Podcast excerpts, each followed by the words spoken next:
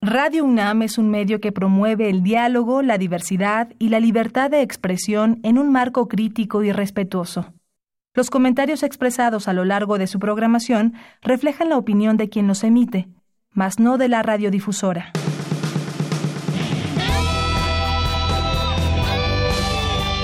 Prisma RU. Relatamos al mundo.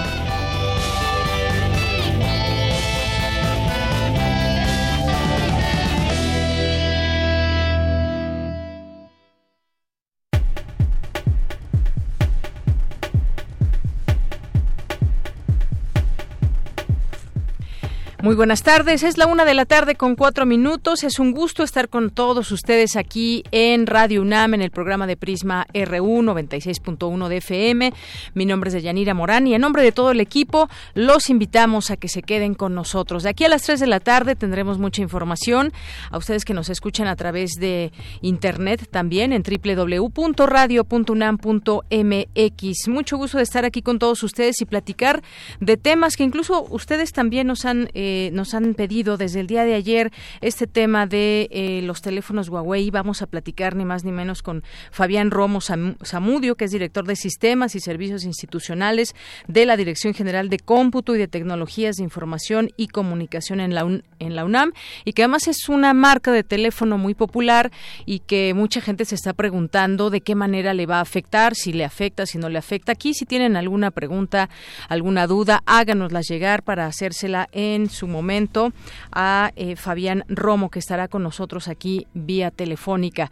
5536-4339 y también eh, nuestras redes sociales, arroba PrismaRU y PrismaRU en Facebook. Aquí vamos a hablar de este tema, la decisión de Google de romper con esta marca y abre la interrogante de qué va a ocurrir con los usuarios de dispositivos de esta firma china y todo también el entramaje político que puede haber detrás de todo esto? ¿Por qué se le acusa a esta marca de espionaje? Bueno, pues aquí platicaremos del tema.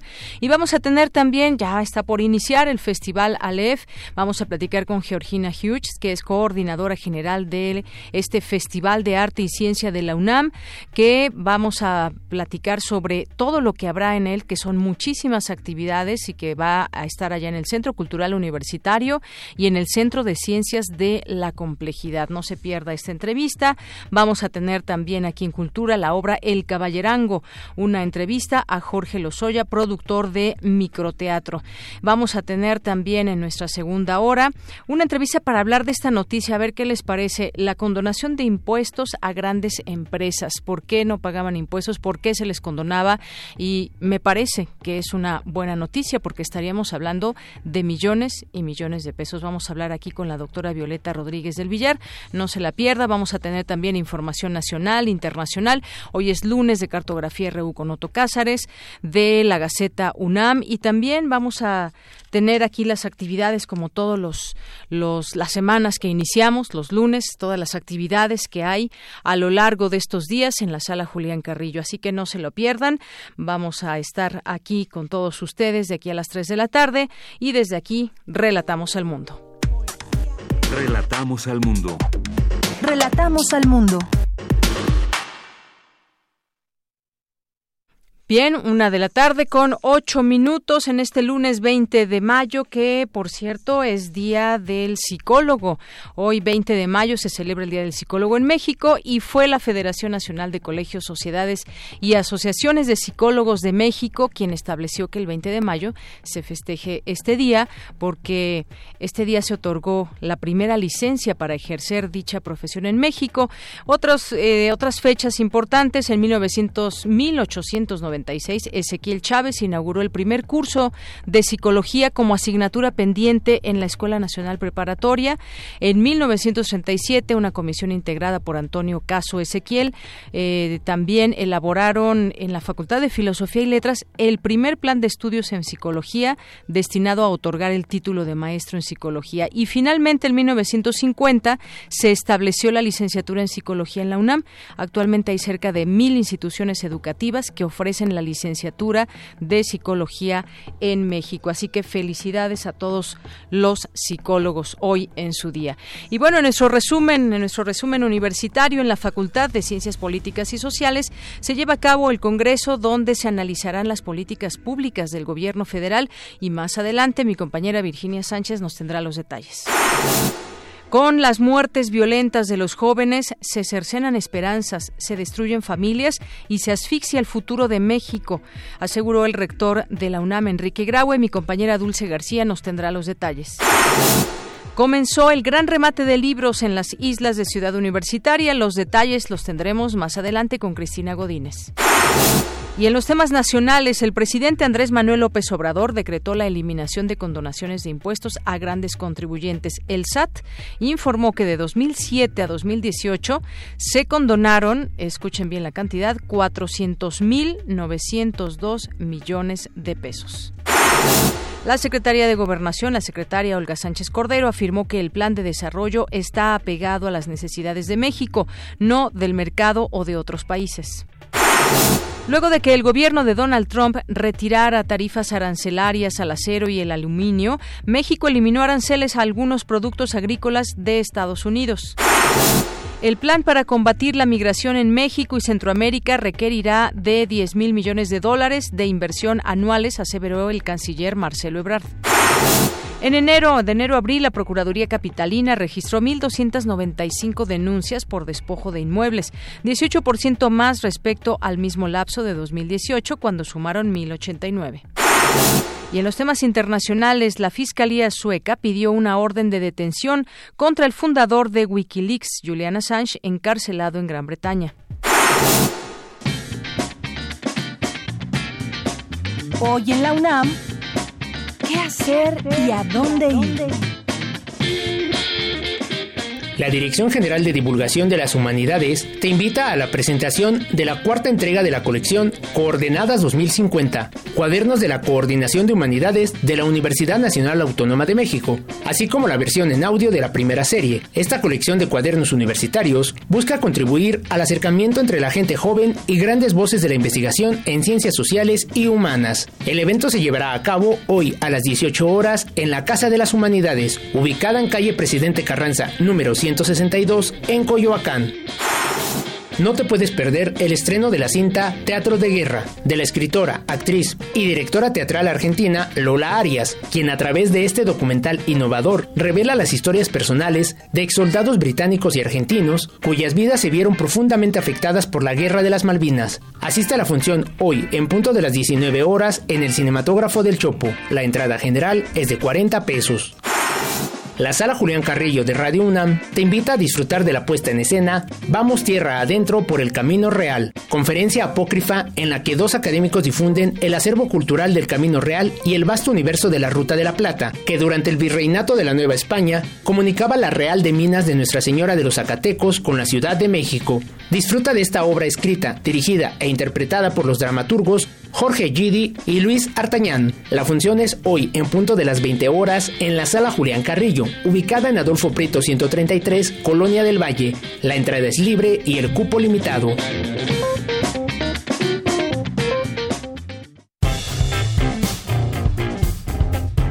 Campus RU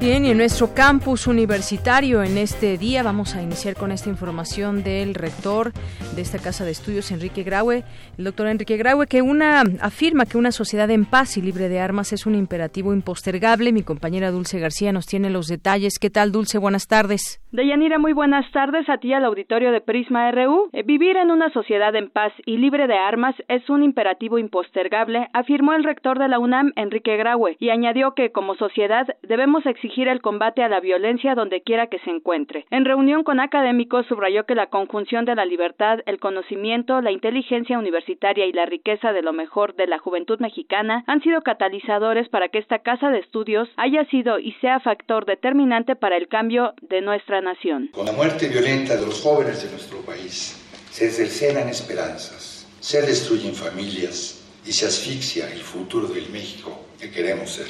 Vivir en una sociedad en paz y libre de armas es un imperativo impostergable. Como sociedad y como universidad debemos exigir combatir la violencia en donde quiera que ésta se.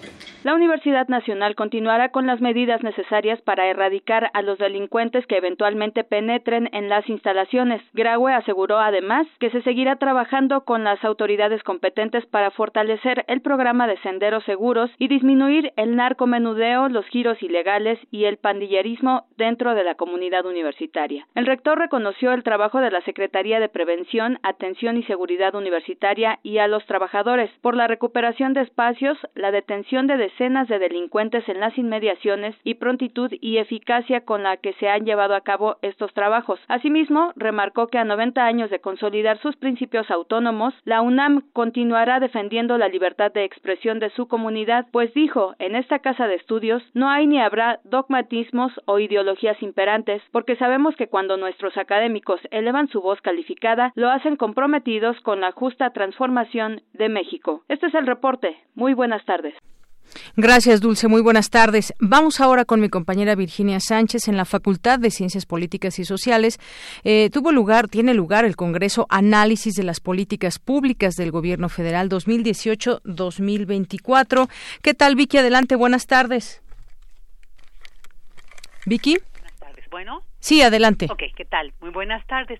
Es necesario cultivar con mayor compromiso todo aquello que contribuye a la comprensión, el diagnóstico y la solución de los profundos problemas que enfrentamos en el país y en el mundo. En estos momentos críticos se deben fortalecer aquellos espacios que fomenten la mirada crítica, la creatividad y la imaginación, como es la UNAM, espacios donde se encuentre la voluntad de conocer y de cambiar el mundo donde converjan el conocimiento, el pensamiento, la palabra y el hacer. Así lo señaló Angélica Cuellar, directora de la Facultad de Ciencias Políticas y Sociales, al inaugurar el Congreso Análisis de las Políticas Públicas del Gobierno Federal 2018-2024, que se organiza en dicha facultad, y también detalló algunos puntos que acompañarán las reflexiones que se darán en las mesas del Congreso. Escuchémosla. Nuestro país atraviesa por una coyuntura sumamente complicada en la que desigualdad y violencia son la constante en la vida de millones de personas. Todos los días observamos que diversos sectores de la sociedad exigen a sus gobernantes respuestas rápidas y contundentes a los problemas que los aquejan. Sin embargo, justamente por tratarse de cuestiones urgentes e importantes, es imprescindible que las políticas públicas y las acciones de gobierno estén respaldadas por diagnósticos serios, elaborados con rigor, responsabilidad y ética profesional. La urgencia no debe hacernos escatimar esfuerzos para construir conocimiento del más alto nivel y profundidad. Otro punto que señaló tiene que ver con la responsabilidad del conocimiento y el ejercicio político y sobre los cuestionamientos de cómo definir el compromiso social de la Universidad Nacional y sobre cómo encontrar nuevas y más eficaces formas de poder eh, de poner el conocimiento que se genera en la universidad al servicio de la sociedad. Por su parte, José Wondelberg, académico de la Facultad de Ciencias Políticas y Sociales, quien moderó la primera mesa del Congreso denominada Democracia, Pesos y Contrapesos en la nueva Administración Federal, señaló que si en algo se ha avanzado en el país es en lograr que gobernantes y legisladores sean electos por la sociedad y que el poder esté regulado, dividido y vigilado, es decir, una visión hegemónica de la democracia. Pero dijo, lo que aún no se ha asimilado es que existan conductas judiciales para dirimir las diferencias, por lo que señaló algunas de sus preocupaciones en ese sentido, pues escuchemos qué dijo y que se han enfatizado en los últimos meses. Escuchémoslo un cierto lenguaje que se genera desde el Ejecutivo. Un lenguaje en donde cualquier disidencia, cualquier crítica, cualquier punto de vista diferente al del presidente de la República, que por supuesto es un presidente legal y legítimo, es visto como si fuera esa opinión contraria, como si no tuviese la suficiente legitimidad. Es decir, preocupa que desde la presidencia, más que argumentar, se califique, no voy a repetir esos calificativos porque están en la prensa y en todos los medios, pero creo que denotan una, una especie de déficit de comprensión de lo que debe ser el debate en un régimen democrático. El Congreso Análisis de las Políticas Públicas del Gobierno Federal 2018-2024 se llevará a cabo durante cuatro días, es decir, inicia hoy y termina el próximo jueves 23 y se realiza en el Auditorio Pablo González Casanova. Cada día habrá tres mesas y con temas como corrupción e impunidad, seguridad y violencia, género y gobierno, política científica, arte, cultura y política, entre otros temas. Deyanira, este es mi reporte. Gracias, Vicky. Muy buenas tardes. Buenas tardes. Y continuamos ahora con mi compañera Cristina Godínez. La UNAM invita, invita a todos al gran remate de libros 2019. Adelante, Cristina. ¿Qué tal, Deyanira? Un saludo para ti y para el auditorio de Prisma RU. La UNAM produce más de 2.000 libros al año y para que estos materiales no se queden en las bodegas y lleguen a todas las personas, la Dirección General de Publicaciones y Fomento Editorial organiza este gran remate de libros que comenzó el día de hoy. En esta actividad participan las distintas escuelas, facultades, institutos y centros de investigación de la UNAM, quienes ponen a disposición del público cerca de 6.000 títulos con descuentos en algunos casos de hasta el 80%. En los distintos stands de exhibición podemos apreciar una variedad de libros, revistas y publicaciones universitarias, que van desde trabajos académicos, de investigación o de divulgación científica, así como materiales de todas las áreas del conocimiento. Este gran remate tiene lugar en el Paseo de las Humanidades frente a las islas en Ciudad Universitaria. El horario es de 10 a 19 horas y el último día para adquirir algo de estas publicaciones será el 23 de mayo. De Yanira, este es mi reporte. Buenas tardes. Gracias, Cristina. Muy buenas tardes. Porque tu opinión es importante, síguenos en nuestras redes sociales, en Facebook como Prisma RU y en Twitter como arroba PrismaRU. Queremos escuchar tu voz. Nuestro teléfono en cabina es 55 36 43 39. Continuamos una de la tarde con 20 minutos. La edición 2019 del eh, Festival de Arte y Ciencia de la UNAM, el ALEF, se llevará a cabo del 22 al 26 de mayo. Ya estamos próximos a iniciar estas actividades ahí en el Centro Cultural Universitario y en el Centro de Ciencias de la Complejidad. Y pues hay mucho que hablar de este tema, de este festival en esta tercera edición que estará dedicado a las ciencias de la complejidad bajo el lema El todo es más que las partes. Este festival se integrará, integrará en su oferta conferencias magistrales, mesas redondas, coloquios, ópera, danza, instalaciones escénicas, literatura y performance. Y para hablar a detalle de este tema, de este festival, nos acompaña vía telefónica Georgina Hughes, que es coordinadora general de la LEF, Festival de Arte y Ciencia de la UNAM. ¿Qué tal, Georgina? Bienvenida, muy buenas tardes. ¿Qué tal? Buenas tardes. Muchísimas gracias por tenerme con ustedes. Georgina, pues platícanos de qué se trata este festival. Ya anunciaba va a haber muchas actividades. Cuéntanos más. Efectivamente, este año el festival es gigante. Este año, a diferencia de las ediciones pasadas, bueno, es la tercera edición para comentar, así que es un número mágico, es el número tres. Y sí, va a haber, va, tiene de todo, sobre todo este tema de, de, las ciencias de la complejidad, que es el que se va a abordar este año, dio cabida a que hubiera bastantes conferencias de científicos digo, sí, que abordan los temas de la complejidad desde sus distintos campos, eh, para hacerlo un poquito más aterrizado y que el público lo pudiera, que fuera más accesible para el público, vamos a hablar, abordar cinco ejes temáticos dentro de estas ciencias de la complejidad, que son la ecología y el cambio climático, muy pertinentes por todo lo que acaba de suceder en la ciudad ahora y por el momento en el que nos encontramos mundialmente, las redes, la coherencia social y el urbanismo, que también tiene que ver con cómo nos desarrollamos en la urbe, los, grupos sociales que hay dentro del mismo, cómo se organiza una ciudad. El otro tema son las redes biológicas y los algoritmos de la naturaleza, la complejidad y el mundo interno del sujeto, porque también es muy importante no solo lo que sucede fuera de nosotros como personas, sino también emocionalmente las crisis personales que podemos llegar a tener todos, que no dejan de ser algo bastante complejo. Y por supuesto las neurociencias, que fue el tema del año pasado, no pudimos dejarlo fuera este año porque siguen siendo algo bastante importante. En cuanto a conferencias, tenemos inauguramos con una conferencia maravillosa que es con el director del Centro de las Ciencias de la Complejidad, el C3 de aquí de la UNAM, el doctor Alejandro Frank, que va a hablar sí sobre las ciencias de la complejidad para darnos un panorama de lo que son, pero abordándolo también desde el punto de vista de, la ecología, por ejemplo. Tenemos una ópera que va a ser maravillosa, es un estreno en México de, la ópera de la hija de Rapacini, que si bien ya se estrenó en, Bellas Artes hace tiempo, ahora va a ser en una versión de cámara, que es algo que nunca se ha hecho. Y lo hacemos en colaboración con la Universidad de Arizona. Esto quiere decir que tenemos talento internacional y nacional. Así es, esto es parte de lo que de lo que tendremos. Fíjate, Georgina, eh, que muchas eh, personas también nos eh, han preguntado sobre la LEF y estamos también aquí tratando de invitarlos, de acercarles y saber de qué trata.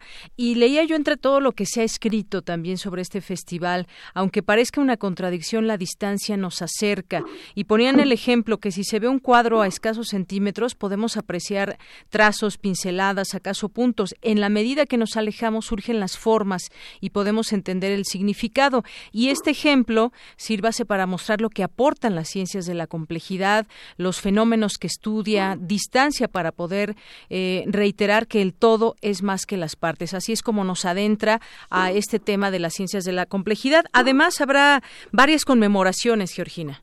Exactamente.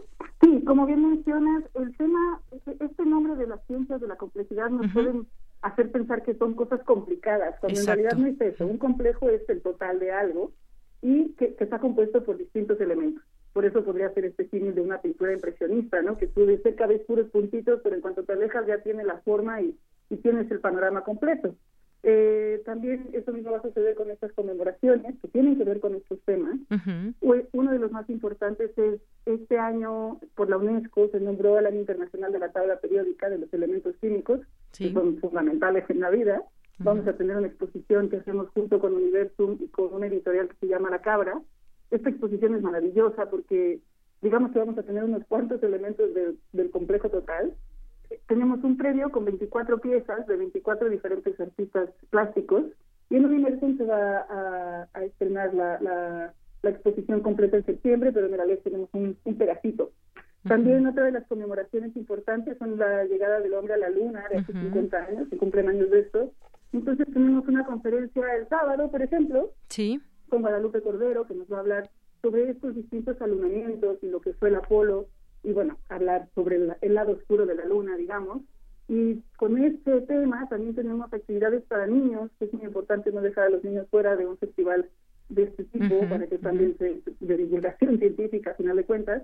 Vamos a tener un planetario en la explanada de la Espiga, donde van a poder ver distintas películas con un cilindro. Es un, es un planetario antiguo, no, no es digital, pero es parte de la belleza que tiene, en donde van a poder ver cosas sobre la luna, las estrellas, van a tener varios talleres también en los que van a poder hacer figuritas de la luna o del Apolo, y con esto les explican también sobre las diferentes llegadas a la luna. Eh, también son los 70 años de la primera edición de la LEF, que es justo este libro de Borges que le da nombre a este festival. Así es. Entonces, vamos a, tener una presentación junto con Penguin Random House de una nueva edición de este maravilloso libro, además de que se va a abordar también con artistas nuevos, plásticos, músicos en toda una, una mesa multidisciplinaria en el auditorio del MUAC. Eh, también se cumplen 500 años del, aniversario luctuoso de Da Vinci, que también cabe perfectamente en este Festival de la Ciencia. Ese es la única conferencia que tenemos en el auditorio del, del, Ciencias, del Centro de Ciencias de la Complejidad, por ejemplo, en donde se va a hablar de Da Vinci, su trabajo y también relacionándolo como con todo este tema del urbanismo y cómo él fue un visionario para varias para varios de los elementos que, creó. Y por último, los 90 años de la autonomía universitaria. Muy importante también. Muy importante, que lo estamos festejando en varios lugares, pero bueno, en el ALES también la retomamos, justo porque la autonomía es lo que ha permitido que la universidad eh, tenga esta este se desarrolle este conocimiento en varios en varios campos de la de nuestro de nuestra hermosa universidad no o sea ya son ya sean científicos eh, deportivos artísticos culturales, o sea, realmente va a ser una instalación, lo vamos a festejar a través de una instalación en teatro, es un museo teatro, le llamamos, porque la gente va a poder estar entrando y saliendo durante cuatro horas que dura este espectáculo, en donde van a poder ver estos diferentes elementos creativos que, de los que se compone el complejo total de la universidad. Efectivamente, pues son muchas las actividades.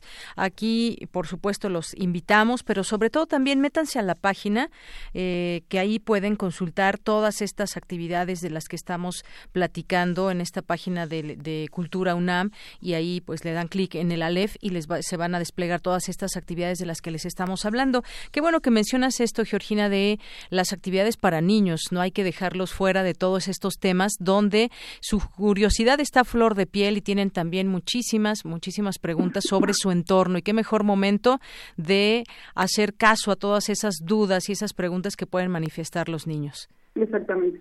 Para que puedan conocer y ver la, programación completa, pueden entrar también al, enlace directo que es culturaunam.mx diagonal el ALEP, ALEP con e a l e p h y ahí podrán ver con mayor detalle cada una de las conferencias, cada una de las obras de teatro, de danza. Realmente tenemos una programación bastante grande este año. Así es. Y entre todas las personas que van a participar, que son muchas en este festival, la curaduría también se contará del ensayista y divulgador de la ciencia José Gordon y el científico Carlos Hergenson, que pues sin duda, eh, pues más que probada toda esta manera de difundir la ciencia a manera, de manera tal que la podamos comprender todos. Como bien decías al principio, de pronto de ciencias de la complejidad nos puede dificultar un poco, pero no, si descubrimos, creo que puede ser más fácil de lo que pensamos. Exactamente, es, creo que la palabra complejidad es la que de pronto puede ser como causarnos un poquito de rechazo, pero conforme nos vamos acercando vemos que realmente es, algo bastante rico. Eh, por ejemplo, también para la, conferencia de clausura viene un físico español que se acaba de ganar el premio BBVA de física que trabaja los sistemas complejos. Esto suena súper complejo y complicado, pero no lo es, porque lo va a hacer a través de las artes. Usted va a estar analizando la literatura, la pintura, la música, y lo va a encontrar la forma de relacionarlo con las ciencias de la complejidad y estos sistemas que, estamos manejando. Este eh, científico Bartolo Luque. Exactamente, él vale mucho la pena, va a ser en la Covarrubias, así que están todos invitados. Algo que cabe señalar también sobre este festival es que la mayoría, si no es que todas las conferencias de los científicos que estamos invitando son con entrada libre. Entonces esto también vale muchísimo la pena. Todos están invitados a venir, solamente hay que ser un poco precavidos porque tienen un cupo limitado. Sí. Las actividades que sí tienen un costo son las de teatro, ópera y música, pero todas las conferencias son gratuitas. Muy bien. Bueno, pues ahí está esta invitación que quisimos hacerla. De verdad vale la pena eh, para que toda nuestra audiencia, la gente que nos esté escuchando, pueda darse esta oportunidad de conocer este festival en su tercera edición de El Alef. Así que, pues, Georgina, no me resta más que agradecerte estos minutos en Prisma RU de Radio UNAM. No, al contrario, gracias a ustedes. Muy buenas tardes. Buenas tardes. Georgina Hughes es coordinadora de general de la LEF, Festival de Arte y Ciencia de la UNAM, que comienza el próximo día 22 de mayo hasta el 26 en el Centro Cultural Universitario y en el Centro de Ciencias de la Complejidad. Aquí solamente pues algo de lo que va a tratar y ya disfrutarlo pues será otra cosa y ojalá que nos platiquen y nos compartan cómo les fue y todo lo que aprendieron. Continuamos. Queremos escuchar tu voz. Nuestro teléfono en cabina es 55 36 43 39. Porque tu opinión es importante, síguenos en nuestras redes sociales, en Facebook como Prisma RU y en Twitter como arroba PrismaRU. Relatamos al mundo. Relatamos al mundo. Continuamos. Muchas gracias por estar aquí con nosotros. En un momento más eh, intentaremos platicar con Fabián Romo Zamudio para hablar de este tema que tiene que ver con tecnología, tiene que ver con los dispositivos que mucha gente ha comprado de, eh, eh, de una marca de Huawei y pues qué va a pasar con todos estos usuarios y sus dispositivos. Se puede no reclamar. Bueno, hay una serie de preguntas que hay en este momento sobre el tema. Pero antes de que eso suceda, también comentar con ustedes algunas de nuestras notas eh, nacionales. Una nota que se dio a conocer hoy por la mañana en esta conferencias, eh, conferencias matutinas del presidente Andrés Manuel López Obrador, pues firmó un decreto para eliminar condonaciones de impuestos. En muchas ocasiones, pues se había dicho, se había señalado, confirmado y demás que muchas empresas, pues eh, se les condonan los, los impuestos. Y esto muchas veces a cambio de favores y muchos acuerdos que se tenían con eh, gobiernos y uno siempre se preguntaba como ciudadano común y corriente, ciudadano de a pie, por qué nosotros tenemos que pagar impuestos, lo cual pues me parece que es algo necesario y debemos ser puntuales porque además si no los pagamos eh, pues el SAT no perdona y entonces eh, nos pone una serie de situaciones para nuestros pagos que tenemos que cumplir mes con mes y año con año, pero ¿por qué no todos lo hacen? Sobre todo quienes tienen grandes y enormes ganancias, pues esta es una pregunta que queda ahí. Hoy se firma este decreto para eliminar condonaciones de impuestos y se deja sin efecto estas condonaciones a grandes contribuyentes que en los últimos dos sexenios han representado 400 mil millones de pesos que no ingresaron a las arcas federales. Y bueno, de esto vamos a platicar en nuestra segunda hora y que incluso se calificó la condonación fiscal como pues eh, el guachicol de cuello blanco por las para las finanzas públicas, es decir, no entraba ese dinero al gobierno que tenía que entrar. ¿Cómo, por qué se condonaba? Esta y otras preguntas tendremos en un momento más para nuestra entrevistada. Por lo pronto le doy la bienvenida a este espacio a Fabián Romo Zamudio, que es director de Sistemas y Servicios Institucionales de la Dirección General de Cómputo y Tecnologías de Información y Comunicación en la UNAM. ¿Qué tal, Fabián? Fabián, un gusto saludarte. Buenas tardes. Hola, muy buenas tardes. ¿Cómo estás? También mucho gusto. Muy bien, muchas gracias. Pues eh, quisiera, quisimos hablarte para preguntarte sobre este tema que además también aquí varios de nuestros radioescuchas nos preguntaban. Eh, ¿Cómo afecta la ruptura de Google con Huawei a los usuarios? ¿Los teléfonos quedarán obsoletos? ¿Qué es lo que va a suceder?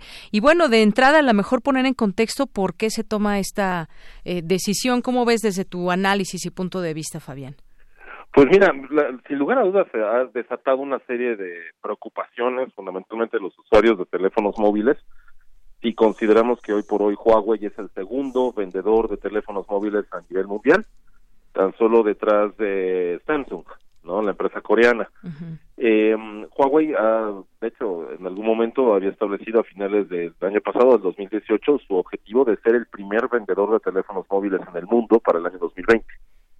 Como sabemos, un teléfono móvil, al igual que muchos otros dispositivos, laptops, eh, tabletas, dispositivos de red como las antenas inalámbricas, etcétera, no son aparatos que se hagan en realidad por un solo fabricante. Llevan muchos componentes, a veces de los más diversos fabricantes, no una, otra y otra marca, y esos fabricantes se ubican en diversos países. Tal es el caso de los teléfonos móviles, en donde en este caso en lo particular Huawei desde que incursionó en el ámbito de los teléfonos móviles hace poco más de 10, 11 años, eh, seleccionó como plataforma, como sistema operativo Android. Como sabemos, Android es un desarrollo de Google que tiene un esquema un tanto cuanto distinto como lo ha venido manejando su competidor principal que es Apple, eh, dado que, bueno, Apple fabrica todo, o sea, es el teléfono y el software, ¿no? En este caso el sistema operativo, el famoso iOS. Y bueno, es toda una comunidad enorme, donde ya hay poco más de un millón de aplicaciones, tanto en uno como en otra tienda, quienes desarrollan ya en sí las apps que todos instalamos en nuestros teléfonos. Pero la plataforma de software básica, que es el sistema operativo, en el caso de Apple lo hace esa empresa, en el caso de Google lo hace Google y lo licencia a los diversos fabricantes de teléfonos móviles para que lo pongan en sus aparatos con unas ciertas condiciones en función del tipo de teléfono, de la vigencia del procesador, la cantidad de memoria, la construcción en sí, la arquitectura del teléfono para ver qué tantas actualizaciones puede tener ese teléfono en los siguientes años en cuanto a lo del software. Y esto no, no es un exceso de información, sino que justifica la respuesta a la pregunta, que es lo que acaba de ocurrir, esta separación literalmente entre Google y Huawei, de entrada lo que hace es ya no permitir que ni un solo nuevo teléfono de esta empresa china salga de la planta con el sistema operativo Android. Ningún nuevo teléfono. Los teléfonos, por supuesto, ya fabricados, los ya vendidos, anuncia Google que van a seguir teniendo un soporte de nivel básico, digamos, o sea, lo que es tradicionalmente las actualizaciones del sistema operativo, reitero, en función tanto de la antigüedad del teléfono, porque esto tiene que ver con la capacidad de actualización que puede tener el teléfono para nuevas versiones del propio sistema operativo Android, así como de parches de seguridad y una serie de elementos. Entonces, una primera nota muy puntual es que para quienes hoy en día tienen un teléfono de esa marca, es muy probable que no se vayan a ver afectados si el teléfono es relativamente reciente, estamos hablando de menos de dos o tres años de antigüedad de haber salido al mercado, para tener otros dos o tres años de actualizaciones básicas tanto del sistema operativo como de los parches de seguridad, como se les denomina, para cualquier tipo de riesgo que pudieran tener esos aparatos. no van a tener ese problema los de años recientes. Es correcto, pero ya nada nuevo de, Huawei eh, va a tener va a tener por el momento el sistema operativo Android ni tampoco acceso a otro tipo de servicios que normalmente son no solamente el sistema operativo. Hablemos, por ejemplo, de Google Maps. Google Maps, de hecho, en el caso particular de Huawei, pues por las restricciones que pone el gobierno chino, solamente los consumidores occidentales somos los que tenemos acceso, en el caso de tener un teléfono Huawei con, por supuesto, Android, a Google Maps. Pero un, comprador chino dentro de China no tiene acceso a Google Maps, no hay otro tipo de plataformas, ¿no? Ni a YouTube, ni nada de eso por las restricciones de, de, censura que tiene el gobierno chino. Utilizan otras plataformas como Baidu Maps, ¿no? Por ejemplo, que es el equivalente a Google en, en, el, en la China continental. Entonces, bueno, ahí sí hay que hay diferencias ya desde hace un rato en cuanto a aplicaciones.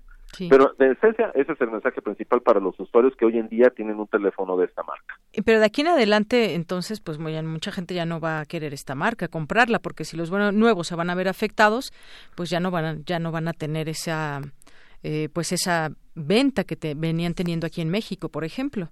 Bueno, y en el mundo.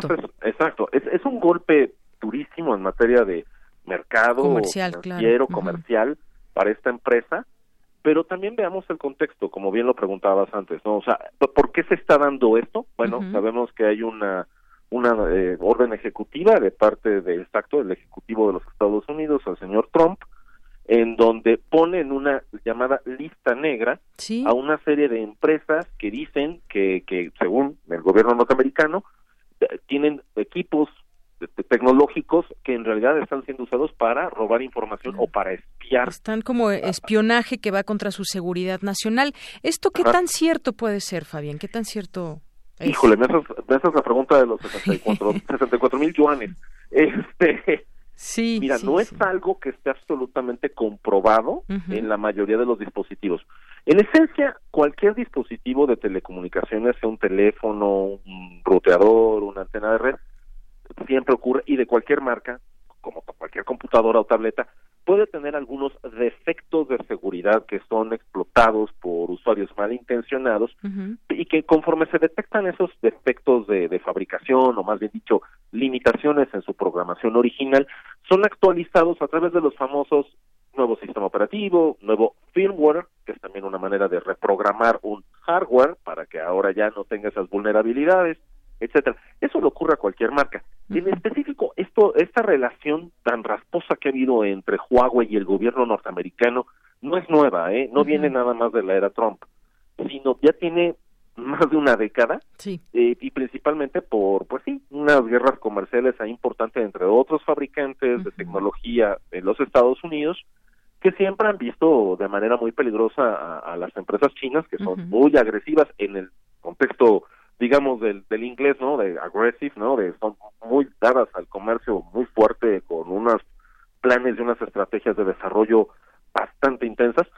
Y sin embargo no es algo que yo te podría decir yo aquí tengo un documento donde me demuestran que un equipo de esta marca realmente está robando información y se lo da al gobierno chino. Eh, el, gobierno de los Estados Unidos dice tenerlo. Sí. y, y de ahí se agarró con varias empresas no podría ser que otras empresas también grandes como ZTE que ya ha tenido problemas en los meses pasados etcétera también eh, lleguen a ese tipo de limitación. Y ya recientemente en las pocas horas ya se supo que unos proveedores también de tecnología, así como Google le provee del sistema operativo Huawei y de servicios de programación para desarrollar aplicaciones nativas en este en estos teléfonos, también otras empresas como Broadcom que, que fabrica chips para telecomunicaciones, Qualcomm que también fabrica procesadores centrales para para teléfonos o para tabletas y la misma Intel pues han dicho que al parecer también se unen a este cierre de relaciones comerciales con Huawei por precisamente este veto que ha establecido el gobierno norteamericano.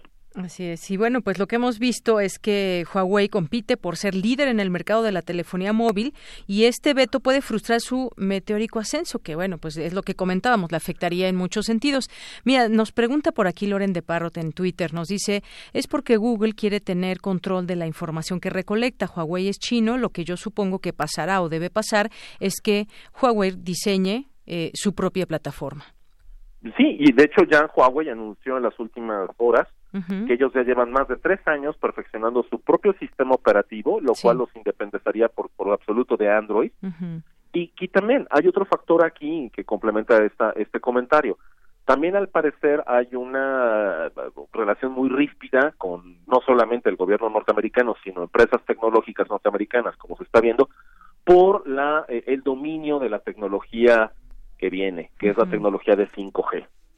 Huawei tiene una importante cantidad de las patentes de tecnología 5G, lo cual literalmente supedita a todas estas empresas norteamericanas y europeas a pagar, eh, pues ahora sí que algún tipo de cuota por el hecho de usar la tecnología de 5G, que ya se está empezando, está en las primeras etapas de comercialización en algunas regiones de Estados Unidos y Europa. 5G es una tecnología de transmisión que, bueno, al parecer es la panacea a una serie de cosas porque, pues, pues, entre otras cosas, va, vas a poder ver este streaming de, o sea, una, una señal de video con calidad ya no HD, sino 4K, e incluso hasta 8K en algunos casos.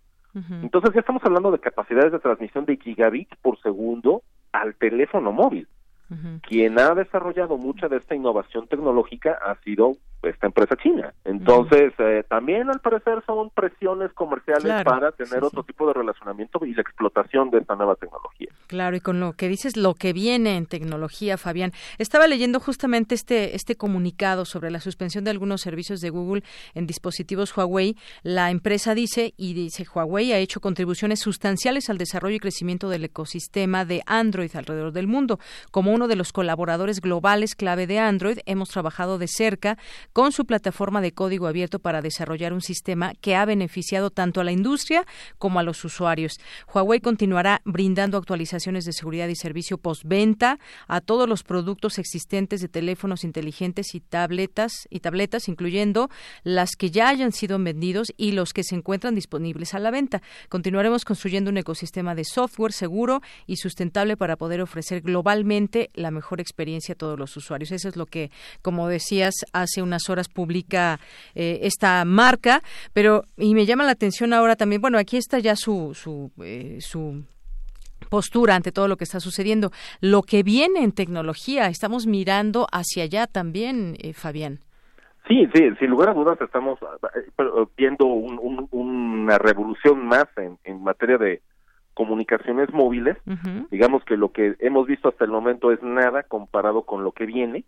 Eh, estamos hablando de que la tecnología de 5G entre los otros otros elementos de tierra prometida que tiene es que eh, por ejemplo vas a poder hacer hasta telecirugía no o sea manipulación robótica remota eh, o sea es, es tiene muchas muchas aplicaciones claro como siempre como toda tecnología con algunos riesgos. Nada menos recordemos que la NASA la semana pasada vía los cabildeos que se hacen en el en la Cámara de Representantes en los Estados Unidos pidió que consideraran eh, detener por el momento el licenciamiento de las de las frecuencias de 24 y 25 gigahertz que son las que emplea en este momento la tecnología de 5G, dado que interfiere con sistemas de medición atmosférica.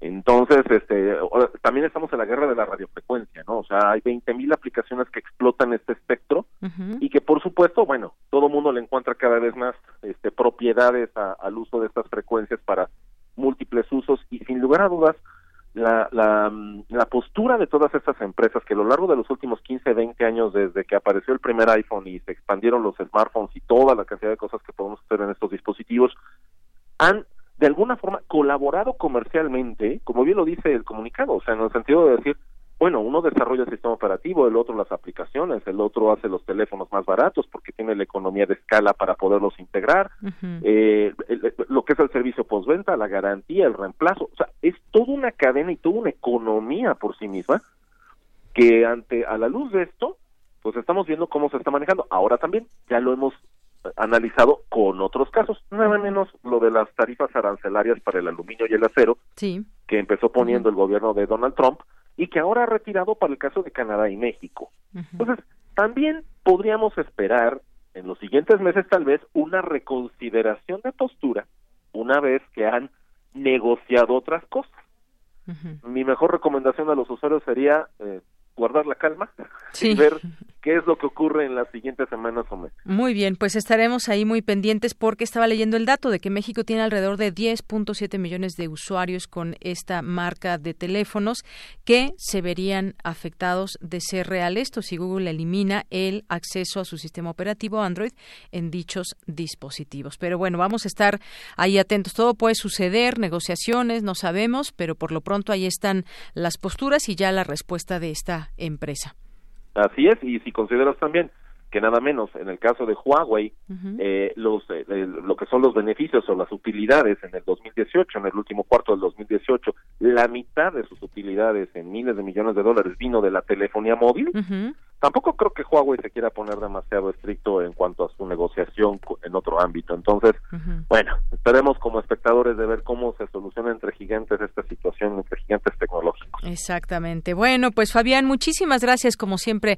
Es un gusto que, que tenerte aquí en este espacio. Al contrario, a tus órdenes, muchas gracias por la invitación. Muy buenas tardes. Buenas tardes. Hasta luego fue Fabián Romo Zamudio, director de Sistemas y Servicios Institucionales de la Dirección General de Cómputo y de Tecnologías de Información y Comunicación en la UNAM. Prisma RU. Relatamos al mundo.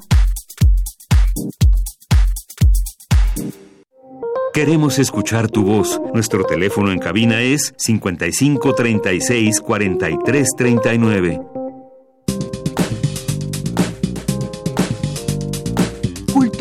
RU.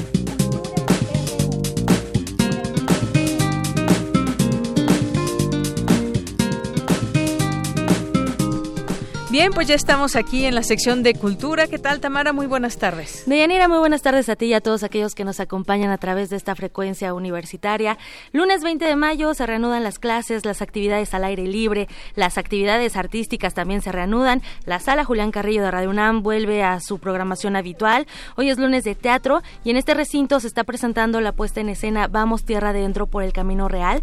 Les cuento que, bueno, esta obra, escrita, dirigida e interpretada por Jorge Guiri y también Luis Artangan eh, pues difunde parte del acervo cultural del Camino Real y también el vasto universo de la Ruta de la Plata. No les cuento más porque conversamos con el dramaturgo Jorge Guidi y esto nos comentó.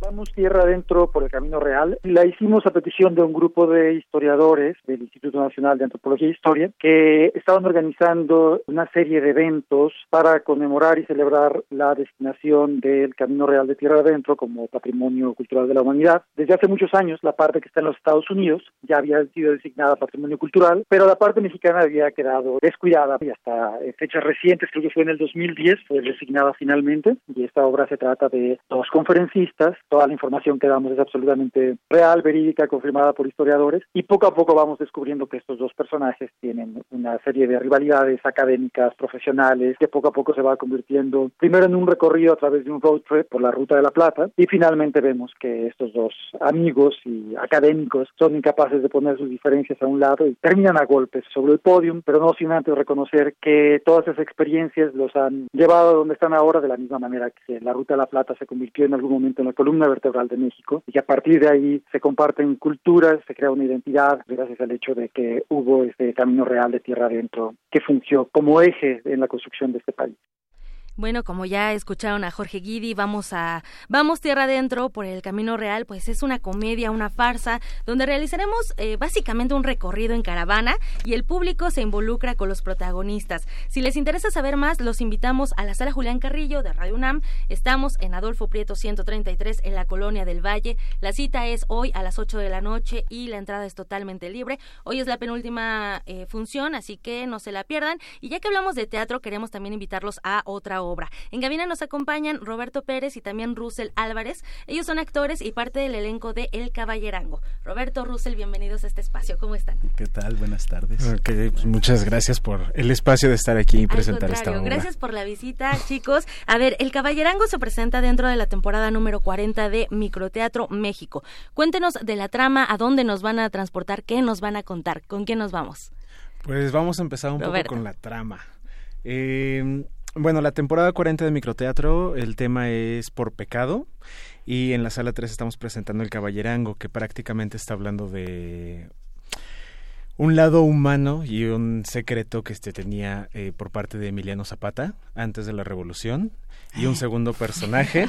secreto a voces. Secreto a voces, exacto. todos sabíamos, pero es algo que se mantiene. Y otro eh, personaje que es Nachito de la Torre y Mier, el yerno. Este, aquí, el yerno de ¿El yerno de quién, Rusel? Pues el mero yerno de Porfirio Díaz. ¿Tú interpretas al yerno? Sí, sí, sí. Yo interpreto a Ignacio de la Torre y Mier, eh, Roberto interpreta a Emiliano Zapata. Hay otros dos actores que alternan con nosotros, Miguel Otero y Marcelino Sandoval. Y sí, es una historia muy interesante porque nos transporta a este, a este México revolucionario en donde dentro de un establo Está un Emiliano Zapata muy joven con ganas de cambiar su país, un Ignacio de la Torre y Mier que representa eh, la clase social alta de aquellas épocas, lo que sería la mafia del poder de aquella época porfirista, y pues todo lo que podría suceder adentro de un establo. Es un texto escrito eh, y dirigido por Emanuel Morales y la producción es de Cinema Garage. Excelente. Bueno, dentro de, esta historia, yo creo que yo no la he visto, eh, de confesarlo, pero no podemos evitar eh, eh, ahondar en justo la historia de México, ¿no? El baile de los 42, que bueno, no es cierto, es de los 41. 41, 41. Exactamente. Que no se diga en voz alta.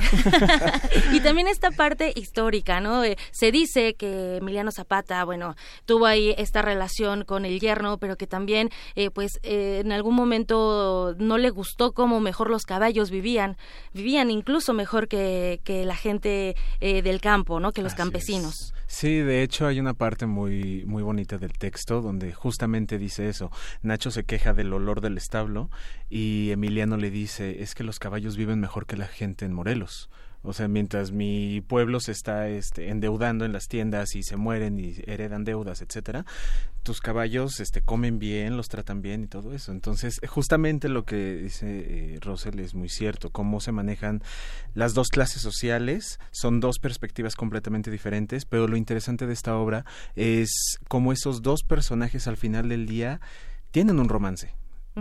Y algo que me gusta mucho es cómo humanizamos a un personaje tan fuerte como lo es Emiliano Zapata y al final ver que pues sí fue humano y, amó y sufrió y todo eso no entonces es algo muy muy bonito con lo que jugamos nosotros los actores para ese personaje. Por supuesto. Y hablando de, de ese juego eh, bueno también hablamos de homosexualidad no que en su tiempo era como eh, se consideraba un crimen contra natura después fue considerada como un delito contra la moral pública cómo abordan este tema dentro de esta trama de microteatro pues es muy apasionante porque justamente en este entramado de situaciones históricas en donde además está pendiendo de un hilo la situación del país, eh, suceden, suceden estos conflictos como el baile de los 41. Rápidamente, para quien no lo sepa, el baile de los 41 fue una redada que se hizo en 1905, me parece, en la calle de La Paz, en donde 41 personas fueron desaparecidas. Así como los 43 de hace poquito, fueron los 41 de aquella época que fueron mandados a Yucatán y muchos no se supieron, no se supo dónde quedaron. Entre ellos estaba Ignacio de la Torrimier, que era el yerno de Porfirio Díaz, pero por las influencias políticas y sociales que tenía, obviamente tacharon su nombre del registro y por eso el baile es conocido como 41. Esto es el antecedente de la obra que nosotros estamos haciendo, del momento en donde nosotros estamos, en donde Ignacio ya ha superado esa vergüenza pública, pero resulta que Amada, su esposa, que es la hija de don Porfirio, en su diario íntimo relata cómo en el establo llega y encuentra al caballerango Emiliano Zapata montando a su esposo. Montando a caballo. montando a caballo. De hecho, la obra hace referencia todo el tiempo al olor a caballo, no solamente como un símbolo de esta diferencia de clases sociales de la que ya hablamos, sino también como un símbolo de masculinidad que en esa época eh, implicaba esta imagen de andar a caballo y ser charro y ser muy macho y que definitivamente nos determina hasta la fecha. Así es, es lo que te iba a preguntar, o sea, ¿cómo le llevamos a este 2019, no? Que no, a lo mejor todavía nos falta eh, por crecer y por, por tener esta empatía con toda la gente, con todas las personas, y no verlos solamente como el otro, la otra edad, ¿no? O sea, todos somos humanos y cómo lo llevarían al 2019. Pues mira, algo eh, que yo muchas veces he comentado con, con, mis compañeros es que al final es cierto, es un tema que sigues trayendo a la actualidad. A pesar de que ya está eh, más aceptado, entre comillas, el tema de la homosexualidad y todo eso, sigue siendo algo muy fuerte, ¿no? Especialmente en un país eh, que todavía tiene raíces machistas. Entonces, algo muy interesante es que la trama, el romance de dos personajes que al final lo tienen, lo ocultan porque la sociedad y todo eso, pero al final vive y, y, sufren y se enamoran y todo eso, lo pueden jalar completamente a esta actualidad y la gente se llega a ver muy identificada justamente con eso, ¿no? El aceptar realmente quiénes somos, el aceptar al otro y vaya, pues dejarse vivir, ¿no? Y disfrutarlo. el respeto. Exacto. Yo también creo, por otro lado, que es muy importante justo ahora que acaba de ser el, aniversario contra eh, el Día Internacional contra la homofobia y la lesbofobia y todas estas orientaciones sexuales.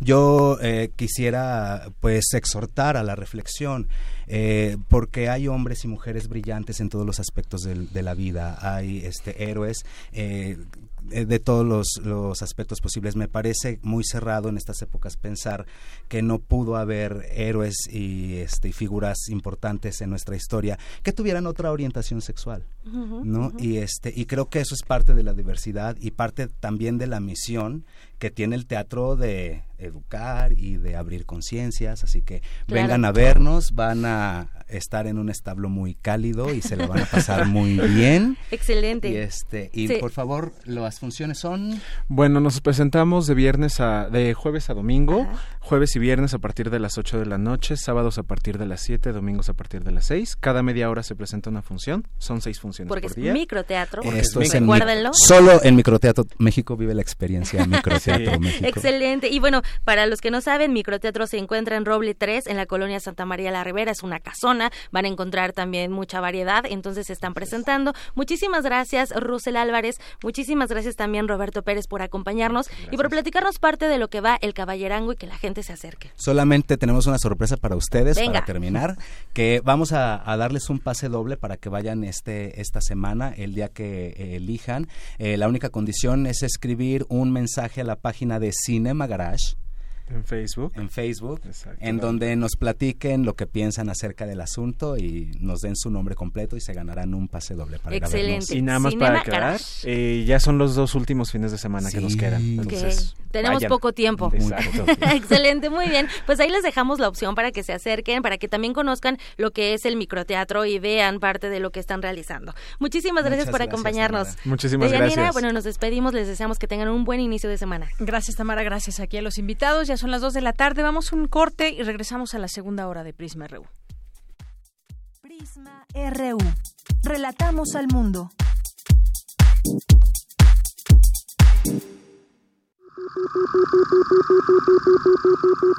Imagen, luz, poder, movimiento, resistencia.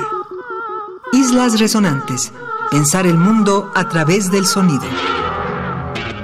Un programa de entrevistas y selecciones sonoras para analizar los saberes científicos, culturales y artísticos contemporáneos desde el fenómeno aural. Conduce Cintia García Leiva. Todos los martes a las 11 de la noche o sintoniza su retransmisión los sábados a las 7 de la tarde. 96.1 de FM.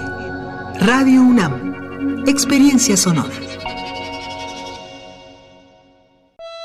En este espacio, la palabra es la ruta y la poesía el destino. Navega por la intimidad de una carta y su mar de letras. Solo necesitas un papel, porque aquí se vale escribir, imaginar y crear Al compás de la letra. Al compás de la letra. Acompaña a la poeta María Ángeles Comezaña en esta aventura literaria. Todos los jueves a las 18 horas por el 96.1 de FM. Radio UNAM. Experiencia sonora. 1997. La gente de la elegido al jefe de gobierno por primera vez. Se despenaliza el aborto en el DF. Este es el gran avance en materia de derechos humanos. La nueva reforma permite el matrimonio entre parejas del mismo sexo en el Distrito Federal. La ciudadanía frena el corredor Chapultepec gracias a la consulta organizada por el IEDF. Este primero de julio de 2018, en la Ciudad de México, se registró un nivel de participación histórico. Hace más de dos décadas decidimos transformar nuestra ciudad. Con participación todo funciona. 20 años construyendo democracia. Instituto Electoral Ciudad de México. Nueve de cada diez incendios forestales son provocados por actividades humanas. Si enciendes una fogata en el bosque o en la selva, hazlo en un espacio alejado de árboles, troncos, pasto y hojarasca. Antes de irte, asegúrate de apagarla completamente. Si ves un incendio forestal, repórtalo al 911 o al 01800 4623 6346. Prevenirlo es más fácil que combatirlo. Sistema Nacional de Protección Civil. Secretaría de Seguridad y Protección Ciudadana. Somos tu acervo, tu memoria, tu identidad, tu patrimonio, tu cultura, tu cine. Somos la Filmoteca UNAM. Para cinéfilos y público en general, preservamos y difundimos los materiales fílmicos de la memoria histórica del país. Tenemos laboratorios, banco de imagen, centro de documentación, sala de exposiciones, tienda, librería y salas de cine. Visítanos en el Centro Cultural Universitario, el Cinematógrafo del Chopo y Casa del Lago. O accede desde tu computadora a nuestro cine en línea y museo virtual. Estamos en Facebook, Twitter e Instagram. Filmoteca UNAM. Reconocimiento UNESCO Memoria del Mundo 2017. La lucha por la equidad de género se consigue por varios frentes, desde las ideas y denuncias del feminismo hasta la deconstrucción de la masculinidad. Entre hombres, México, un espacio radiofónico para cuestionar la imagen que tenemos acerca de lo que consideramos masculino. De lunes a viernes a las 6.50 horas, retransmisión a las 15 horas por el 860 de AM y a las 6.30 horas con retransmisión a las 17 horas por el 96.1 de FM. Para poder corregir, primero hay que reconocer. Radio UNAM, experiencia sonora.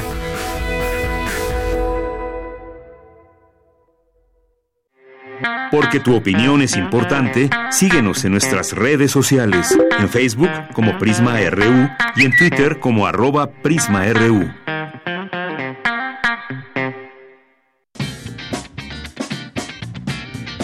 Mañana en la UNAM, ¿qué hacer y a dónde ir?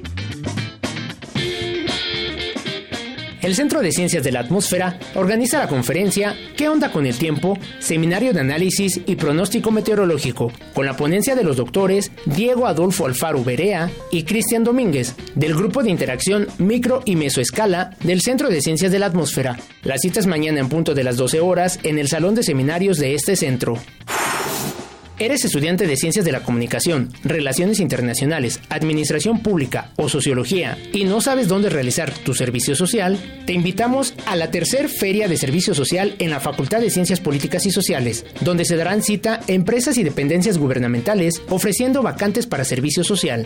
La cita es mañana 21 de mayo de 10 a 17 horas en la explanada baja de la Facultad de Ciencias Políticas y Sociales en Ciudad Universitaria te recomendamos la cinta El sueño del Mara Akame, del director Federico Secchetti, quien aborda la historia de un chamán Wisharika o Huichol, que desea que su hijo siga su camino de cantador y sanador, pero el joven Nieri en realidad anhela viajar a la Ciudad de México y tocar en una banda con sus amigos. En la lucha sobre qué camino elegir, Nieri emprende un viaje donde se sentirá perdido, pero al mismo tiempo lo guiarán visiones del venado azul en sus sueños. No te pierdas esta entrañable historia, ganadora de los premios Ariel 2000 2017 en la categoría de Mejor Ópera Prima y Mejor Música Original. Asiste a la función mañana 21 de mayo en punto de las 17 horas en el Cinematógrafo del Chopo. Para Prisma RU, Daniel Olivares. Continuamos dos de la tarde con siete minutos y queremos invitarlos a un evento, jornadas de investigación, luchas antirracistas y políticas de autorrepresentación y de articulación con mujeres indígenas. Y bueno, coordinan la doctora Marisa Ruiz Trejo y la doctora Silvia Soriano Hernández del CIALC UNAM. Y esto se llevará a cabo 23 y 24 de mayo de 10 de la mañana a 3 de la tarde en el auditorio Leopoldo Sea de la Torre 2 de Humanidades, piso 3 en Ciudad Universitaria. Las inscripciones para este, em, este evento, estas jornadas, y pueden escribir un correo a papi y doble i, papi con doble i, tindianismo arroba gmail el cupo es limitado, pero todavía hay espacio, así que los invitamos. Aquí lo vamos a poner también en nuestras redes sociales por si alguien quiere ir. Están cordialmente invitados. Y bueno, pues también aquí estamos listos para mandar saludos en esta segunda hora de Prisma RU en el 96.1 de FM, en www.radio.unam.mx. Y pues tenemos aquí eh, más 52 Efren nos dice quienes no deben de estar contentos con esta guerra tecnológica contra Huawei deben ser algunas de las empresas de Silicon Valley. Eh, varias empresas chinas como Baidu, Alibaba y Tencent participan con hasta 40% del capital, quiera o no Trump el 5G chino dominará. Saludos, gracias. Más 52, Efren. Es todo un tema este asunto de las tecnologías. Eh, también Galán de Barrio nos dice, escuchando en Prisma a Tamara y por supuesto las noticias con Deyanira. Muchas gracias, Galán de Barrio. Abel Fernández, te mandamos muchos saludos. José Luis León nos dice, ¿hay alguna referencia histórica del romance, entre comillas, lo pone entre Zapata y el yerno de don Porfirio, aparte de las alucinaciones de Francisco Martín Moreno? Gracias por tu comentario, José Luis León. Fíjate, aquí me quedaba platicando con uno de los invitados y efectivamente nos decía que hay escritos históricamente bien guardados. Le vamos a preguntar el dato para que nos dé esta aportación. Muchas gracias por tu comentario. Gilberto también por aquí presente, muchas gracias. Sonia Arlet. Atsin eh, GZ, muchos saludos. Natalia Romeo Ibs, también le mandamos muchos saludos. Román Hernández García, eh, Daniel, Ah, también nos dice por aquí Loren de Parrot, eh, Robert Actor, que nos dice hoy en Radio UNAM estaré hablando de Caballerango. Bueno, aquí ya lo tuvimos. Robert, muchísimas gracias por venir. Eh, Loren de Parrot, que ya leíamos su, leíamos su comentario al aire sobre este tema de tecnología. Armando Aguirre, Prisma RU. Hola, buen lunes. Los acompañamos el día de hoy con mucho gusto a estar muy bien informados. Los saludo desde la colonia del Valle. Ah, pues estamos cerca. Muchísimos saludos también. Aquí nos encontramos en estas instalaciones de Radio UNAM en la colonia del Valle. El Zarco, también Día del Psicólogo, dice, eh, bueno, pues aquí muchas gracias eh, por tu comentario. Eh, el Zarco, Water Rooster, también Leslie, Leslie Galaviz, nuestros amigos de UNAM Digital, por supuesto, les mandamos también muchísimos saludos. también Rockberg Actor nos dice, bueno, por aquí también de nuestros amigos de Microteatro, Otto Cázares que ya llegó, ya está por aquí, Circo de Montañas, Visión, Vista y Entrevista del Valle de México, su cartografía de hoy, no se la pierdan, Axolotl Girl, eh, también por aquí presente. Fernando Vázquez, muchísimas gracias. Y Ángel Cruz, Crónicas de Banqueta, Carmen Moriosa, Gaby y Cervera Balé, Fernando Vázquez, Rodolfo Olmedo, eh, páginas mexicanas también, El vuelo de México. Muchas gracias a todos los que están aquí presentes, Hugo Delgado, Zuli Trujillo, a todos ustedes, de verdad, muchas gracias por estar con nosotros. Y por cierto, pues los esperamos por aquí próximamente, el 30 de mayo, aquí en nuestras instalaciones de Radio UNAM. Vamos a hacer el programa desde la sala Julián Carrillo, de 1 a 3 de la tarde, nuestro horario habitual. Esperamos ver por aquí a muchos de ustedes que nos escuchan todos los días. Los vamos a recibir con los brazos abiertos para poder eh, pues estar con ustedes y también festejarles a ustedes, por supuesto, que son quienes hacen posible este programa. Eh, muchas gracias a todas las personas que siguen escribiendo, escribiendo, los leemos y vamos ahora con la información. En la coordinación de humanidades, la antropóloga Marcela Lagarde impartió una conferencia magistral y mi compañera Cindy Pérez Ramírez nos tiene los detalles. Adelante, Cindy. Deyanira, ¿qué tal? Es un gusto saludarte. Muy buenas tardes. Esta tarde fue presentado el proyecto Disidentas, plataforma académica feminista del Centro de Estudios Sociológicos de la Facultad de Ciencias Políticas y Sociales de la UNAM, a través del Laboratorio Multimedia para la Investigación Social y que ha sido concebida como un espacio discursivo dedicado a difundir ideas e investigaciones sobre problemáticas de género y derechos humanos, pensado para las y los estudiantes. Durante la inauguración, Serena Chau Plasencia, de la Coordinación de Investigación del Centro de Estudios Sociológicos de la UNAM, habló de la importancia del proyecto. Vamos a escucharla. Fuera de, eh, este marco, que si bien es un marco institucional, digamos, eh, el Centro de Estudios Sociológicos cobija este proyecto porque nos parece un proyecto sumamente fresco, sumamente necesario y sumamente necesario en un contexto donde hay una polarización de debates, donde parece que el sentimiento cotidiano de los feminismos eh, no dialoga. ¿no? Eso parece. Sin embargo, eh, en la vida cotidiana la disidencia es mucho más compleja que eh, lo que uno puede intuir intelectualmente. ¿no? Y eso es lo que me parece que hace y que me parece maravilloso. Y, que por eso nos parece que es un proyecto sumamente fresco. Toma los debates académicos y los toma desde la interpretación de las, de las actoras, ¿no? es decir, desde las mujeres que están en la facultad o fuera de la facultad. Yanira, en el evento también estuvo la antropóloga feminista Marcela Lagarde, quien habló de los feminicidios como parte de una violencia tolerada y enseñada. Las interesadas en conocer y participar en disidentas pueden ingresar a la página web www.multimediapoliticas.mx diagonal disidentas. Hasta aquí el reporte. Muy buenas tardes. Gracias, Cindy. Muy buenas tardes. Y bueno, aquí también rápidamente llegaron otros dos comentarios que me gustaría de, de, de, una vez darlos a conocer. César Alberto que nos dice, eh, cuando a lo largo de tu vida ya te había tocado escuchar noticieros de todos tipos y desde hace tres años te topas con Prisma Regullá, las comparaciones no caben. Gracias, César Alberto. Verónica Ortiz Herrera nos dice por aquí, ahí estaremos como cada año, aunque me descuenten un día de trabajo, bien, bien lo vale. Felicidades, Prisma RU. Vamos por más. Muchas gracias, Verónica Ortiz Herrera Gracias por sus mensajes. Y también Carlos Río Soto nos dice muchísimas felicidades a todo el equipo de Prisma RU. Todavía recuerdo cuando solamente era una hora de programación, que rápidamente pasa el tiempo, que sigan cosechando éxitos. Muchas gracias a todos ustedes por sus bellos mensajes. Y vamos a continuar con la información. En México, una de cada diez adolescentes ha tenido un hijo y en promedio el inicio de su vida sexual es a los 15 años. Adelante, Dulce.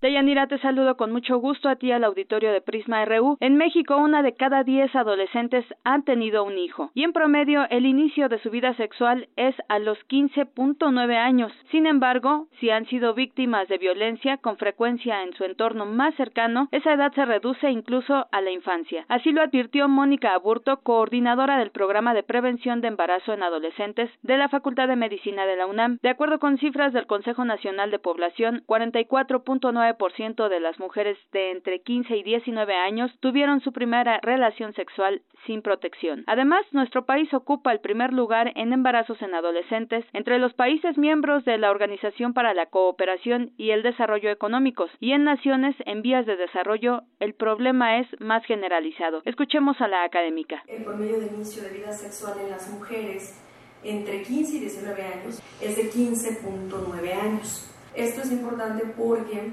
eh, se ha observado que cada vez inician a tener relaciones sexuales en etapas más tempranas, cada vez están más chiquitas.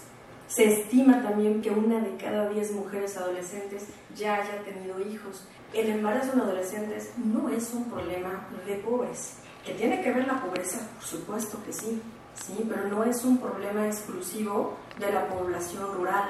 Es un problema que se manifiesta en todos los sectores, en los diferentes grupos etarios, en los diferentes niveles económicos y que cada uno de ellos tiene un sinnúmero de factores que son difíciles de controlar, que este problema de salud pública no es exclusivo de un estrato social. Deyanira, según el Instituto Nacional de Estadística y Geografía, en México viven más de 22 millones de adolescentes mujeres y hombres, y más de la mitad de las adolescentes de 12 a 19 años han estado embarazadas. Entre las embarazadas de 10 a 13 años, las principales reacciones ante su situación suelen ser la negación de su condición, depresión, aislamiento y un padre ausente en sus planes de maternidad. En tanto, entre las jóvenes de 14 a 15 años, con frecuencia se presenta una dramatización de la experiencia corporal y emocional. Se ve al feto como afirmación de independencia de los padres, existe ambivalencia entre la culpa y el orgullo, y el padre del bebé es considerado importante como una esperanza para el futuro. De las causas asociadas a este problema destacan madres que trabajan, tabaquismo, amigas con conductas de riesgo, baja escolaridad, abandono escolar y pobreza. Algunas consecuencias son la deserción escolar, la falta de un proyecto de vida, violencia, desigualdad, consumo de alcohol y drogas y bajo acceso a servicios de salud. Este es el reporte. Muy buenas tardes. Porque tu opinión es importante, síguenos en nuestras redes sociales, en Facebook como Prisma RU y en Twitter como arroba PrismaRU. Queremos escuchar tu voz. Nuestro teléfono en cabina es 55 36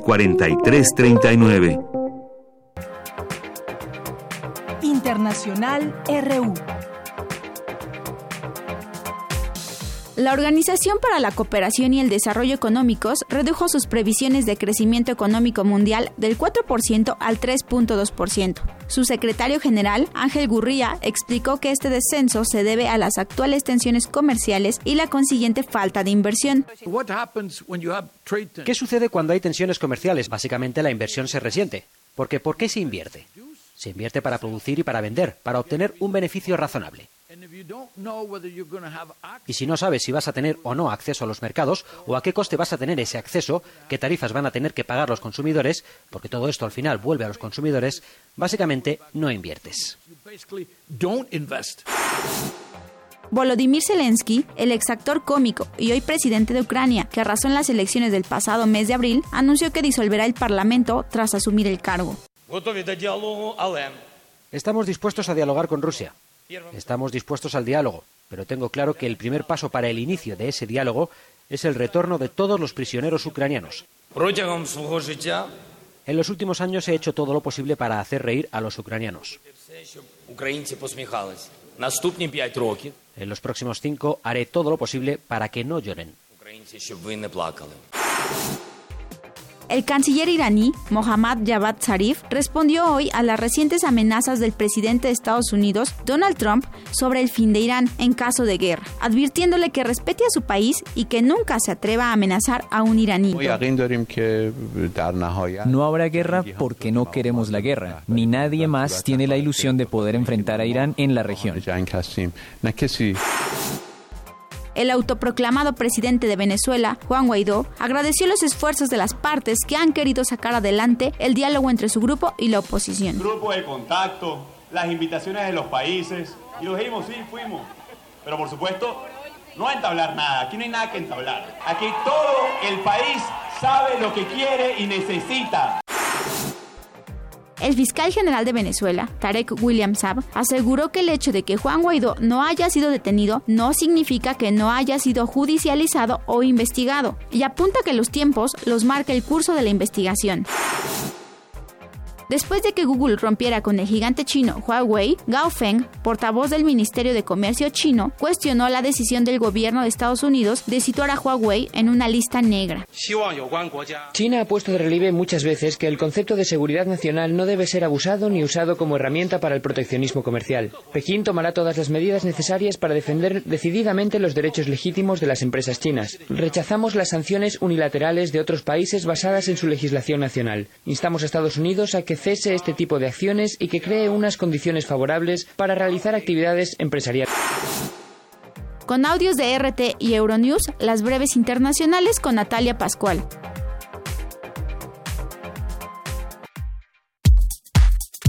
Tu opinión es muy importante. Escríbenos al correo electrónico prisma.radiounam@gmail.com. Bien, estamos de regreso, dos de la tarde con 21 minutos. Y el presidente de México, Andrés Manuel López Obrador, firmó un decreto en el que se eliminan las condonaciones fiscales a contribuyentes mayores. En su conferencia de prensa matutina, el mandatario aseguró que en dos sexenios se condonaron a grandes contribuyentes. Esto suma alrededor de 400 mil millones de pesos y dijo que es como un guachicol de cuello blanco que se va a eliminar. En Palacio Nacional, el mandatario dijo que el objetivo de decreto es acabar con privilegios fiscales y hacer valer la Constitución en letra y espíritu porque todos tenemos que contribuir con el principio de Hablemos de este tema, ya está en la línea telefónica. Le agradezco mucho, nos tome esta llamada aquí en Prisma RU de Radio UNAM a la doctora Violeta Rodríguez del Villar del Instituto de Investigaciones Económicas de la UNAM. Doctora, bienvenida a este espacio, buenas tardes. Hola, buenas tardes.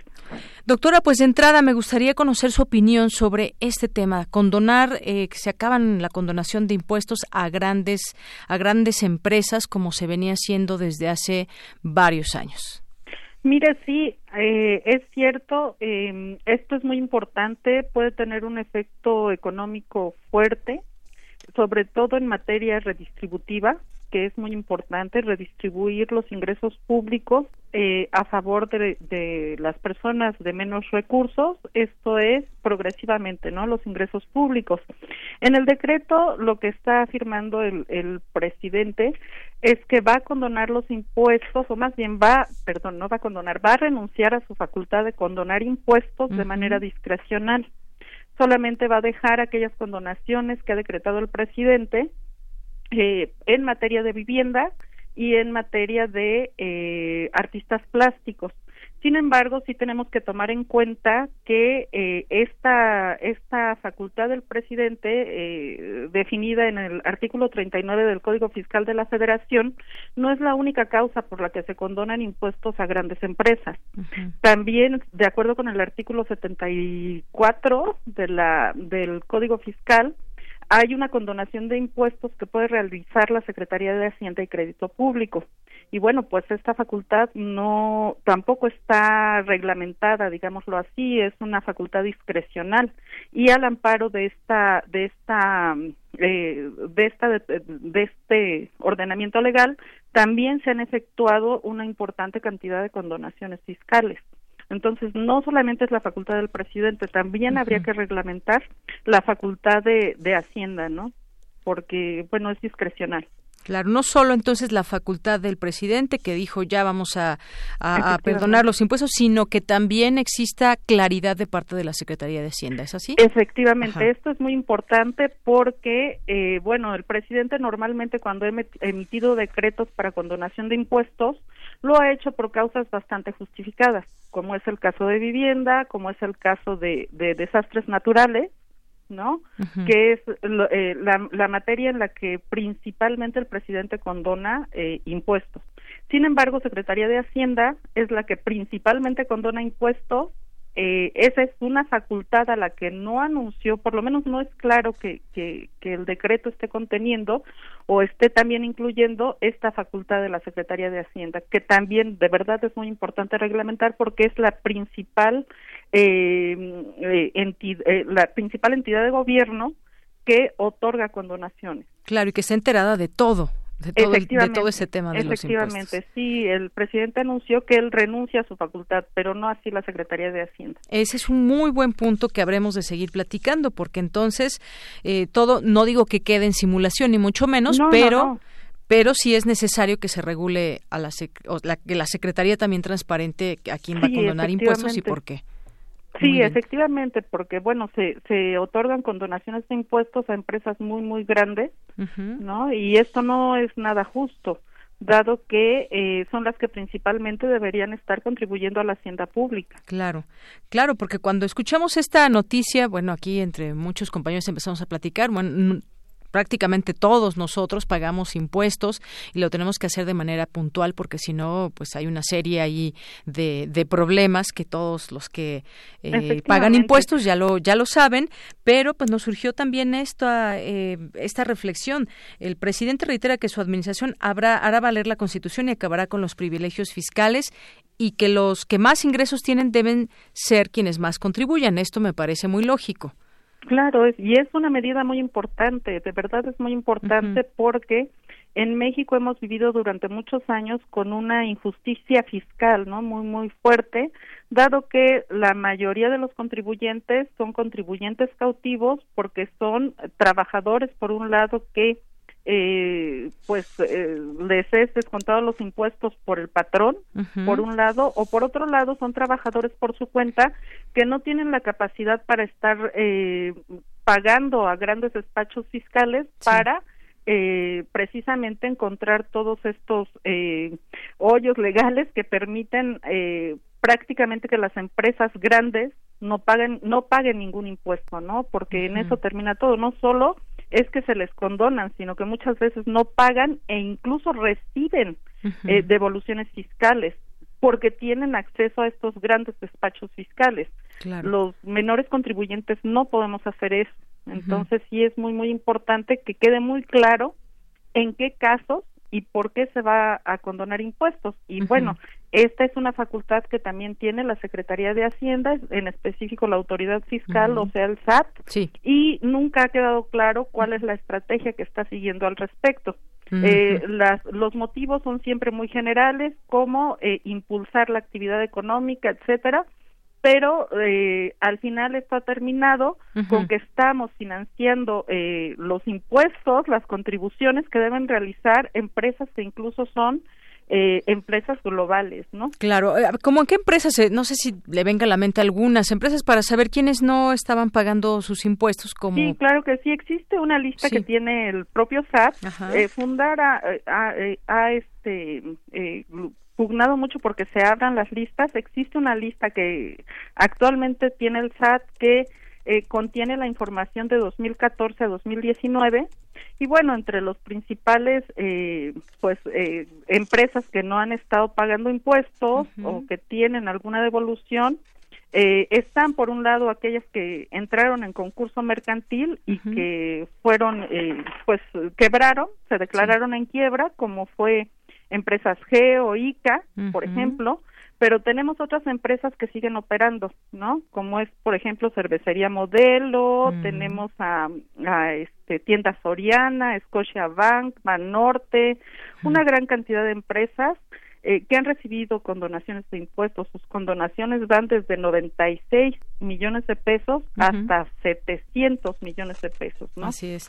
Eh, Bueno, sí, esas son algunas de esas empresas. Y uno se pregunta eh, por qué desde el año 2006 y hasta el 2018, sexenios de Felipe Calderón y Enrique Peña Nieto, se condonó a todas estas empresas. Una ya nos dijo se declara- declaran en quiebra, pero pues eh, de cualquier manera, pues los impuestos que generaron y las ganancias, sobre todo, pues ahí están presentes.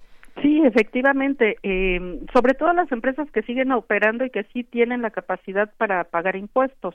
No es claro cuál es la política que aplicó la Secretaría de Hacienda principalmente para otorgar estas condonaciones. Principalmente se trata de multas que tuvieron las empresas por no pa- por no cumplir con sus obligaciones fiscales a tiempo. ¿no? Entonces, eh, pues esto es, es verdaderamente grave porque además está eh, impulsando, se está eh, favoreciendo, digamos, el, el impago, el incumplimiento de las obligaciones fiscales. Ujú. Bueno, pues esto vamos a ver de qué manera va cambiando. Usted decía al principio, eso tendrá un impacto, un efecto económico fuerte, podrá haber una redistribución y esto es algo, por supuesto, positivo que podría venir para México porque con esos miles de millones de pesos, pues hay muchas cosas que se pueden hacer. Sí, claro que sí, y además el presidente ha sido muy claro en que quiere aplicar una política que efectivamente sea de mayor justicia económica, que además ha sido una demanda importante por parte de la población, por parte de la mayoría de la población, y creo también que es una causa por la cual el presidente pudo llegar a tener la presidencia, ¿no? Entonces yo creo que sí es uno de los aspectos eh, más importantes que él tiene que cumplir. Eh, también los empresarios creo que tienen que tomar conciencia de que, eh, pues así como se ven beneficiados por poder operar en México, pues ellos deben re- retribuir, ¿no? A la hacienda pública y también contribuir a que el gobierno pueda realizar una mm, a- sus actividades de una manera eficiente.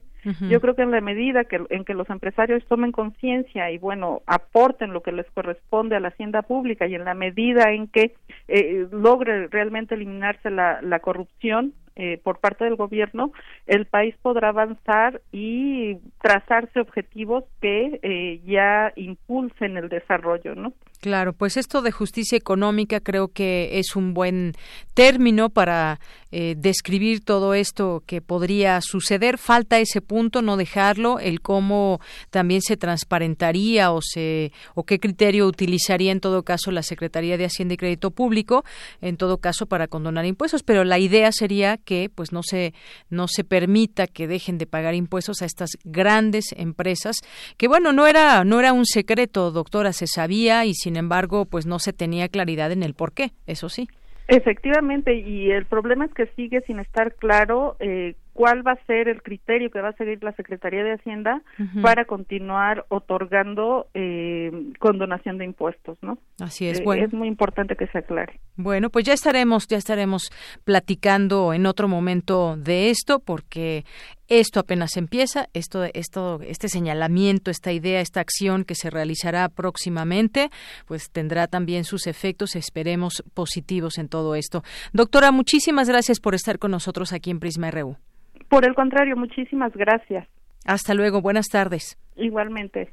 Fue la doctora Violeta Rodríguez del Villar del Instituto de Investigaciones Económicas de la UNAM. Porque tu opinión es importante, síguenos en nuestras redes sociales, en Facebook como Prisma RU y en Twitter como arroba PrismaRU.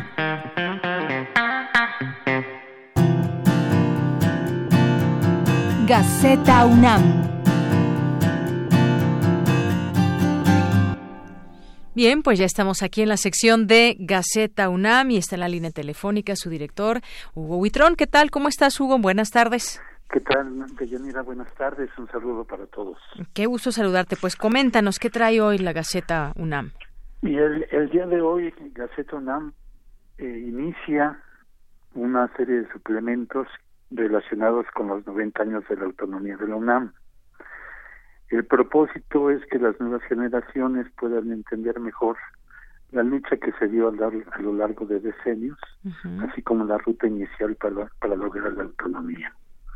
Y esto lo vamos a hacer en transcurso de 18 números, que vamos a estar publicando este eh, a partir del día de hoy. Este primer número nos dice en su cabeza 1867 surge la, la flama de la autonomía, nace la Escuela Nacional Preparatoria.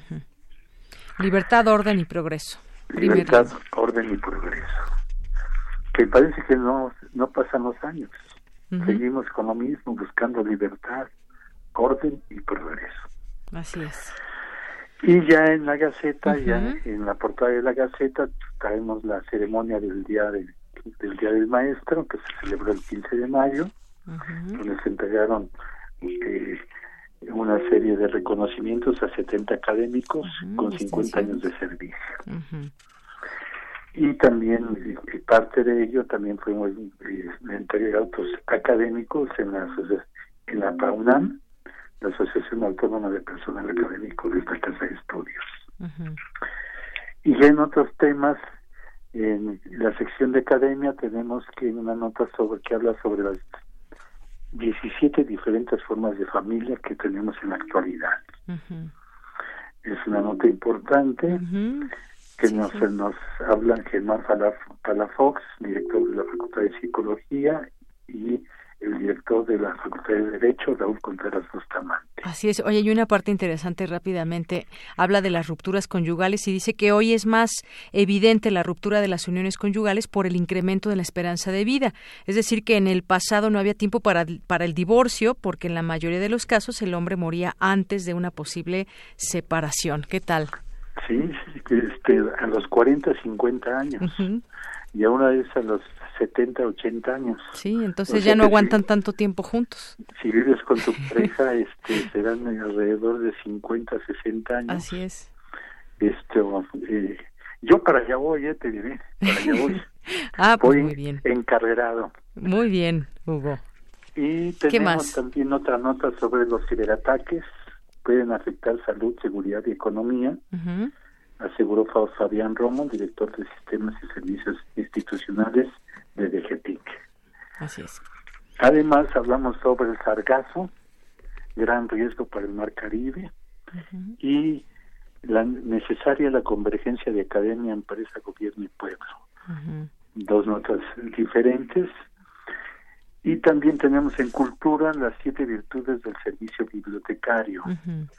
La DGT entregó la dirección de personal simuladores de, realidad virtual, que son relacionadas con el servicio bibliotecario y la localización de libros en colección. Muy bien. Y como siempre, traemos nuestra sección académica, nuestra sección, nuestra, perdón, nuestro suplemento agenda, donde trae todas las actividades académicas, culturales y deportivas. Ahora lo, lo, más importante viene se, viene a realizarse el 22 del 22 al 23 de mayo, es el Festival de Arte y Ciencia el ALEP que te lo recomendamos para que asistan al Centro Cultural Universitario y otras sedes donde se van a presentar diferentes conferencias magistrales, danza, teatro, ópera, música contemporánea y, otras y otras cosas. Mucho que trae la LEF.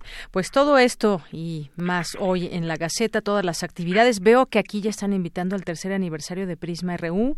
Pues muchísimas gracias. Y aquí los invitamos. Ojalá te puedas dar una vuelta por aquí, Hugo. Este, con todo gusto me voy a dar una vuelta para este para conocerlo. Exacto, porque hablamos siempre contigo, pero bueno, tú y yo ya nos conocimos alguna vez. Ya, ya nos conocimos, pero conocer a los a los demás, los que están detrás, los que hacen posible todo esto. Por supuesto. Esta instrumentación que este que es maravilloso estar en una cabina y estar trabajando para que se abra el sonido, para que se cierre, para que entre otra cosa, Exactamente. es formidable. Claro, como, un, saludo para todos.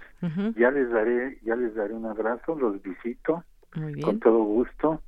Este y todos los todos los millones de neuronas que nos escuchan y que están siempre atentos al programa y a Radio Universidad, todos esos millones de neuronas que se refieren a miles de personas, este, están contentas y celebrando este aniversario y la vida de Rayona. Claro que sí. Pues muchísimas gracias, muchísimas gracias Hugo Huitrón. Por aquí esperamos a todas nuestros radioescuchas, la audiencia que pueda venir con nosotros a festejar. Muchísimas gracias Hugo. Un abrazo y saludos para todos. Y no se olviden, sean felices. Por supuesto. Hasta luego, gracias. Hasta luego.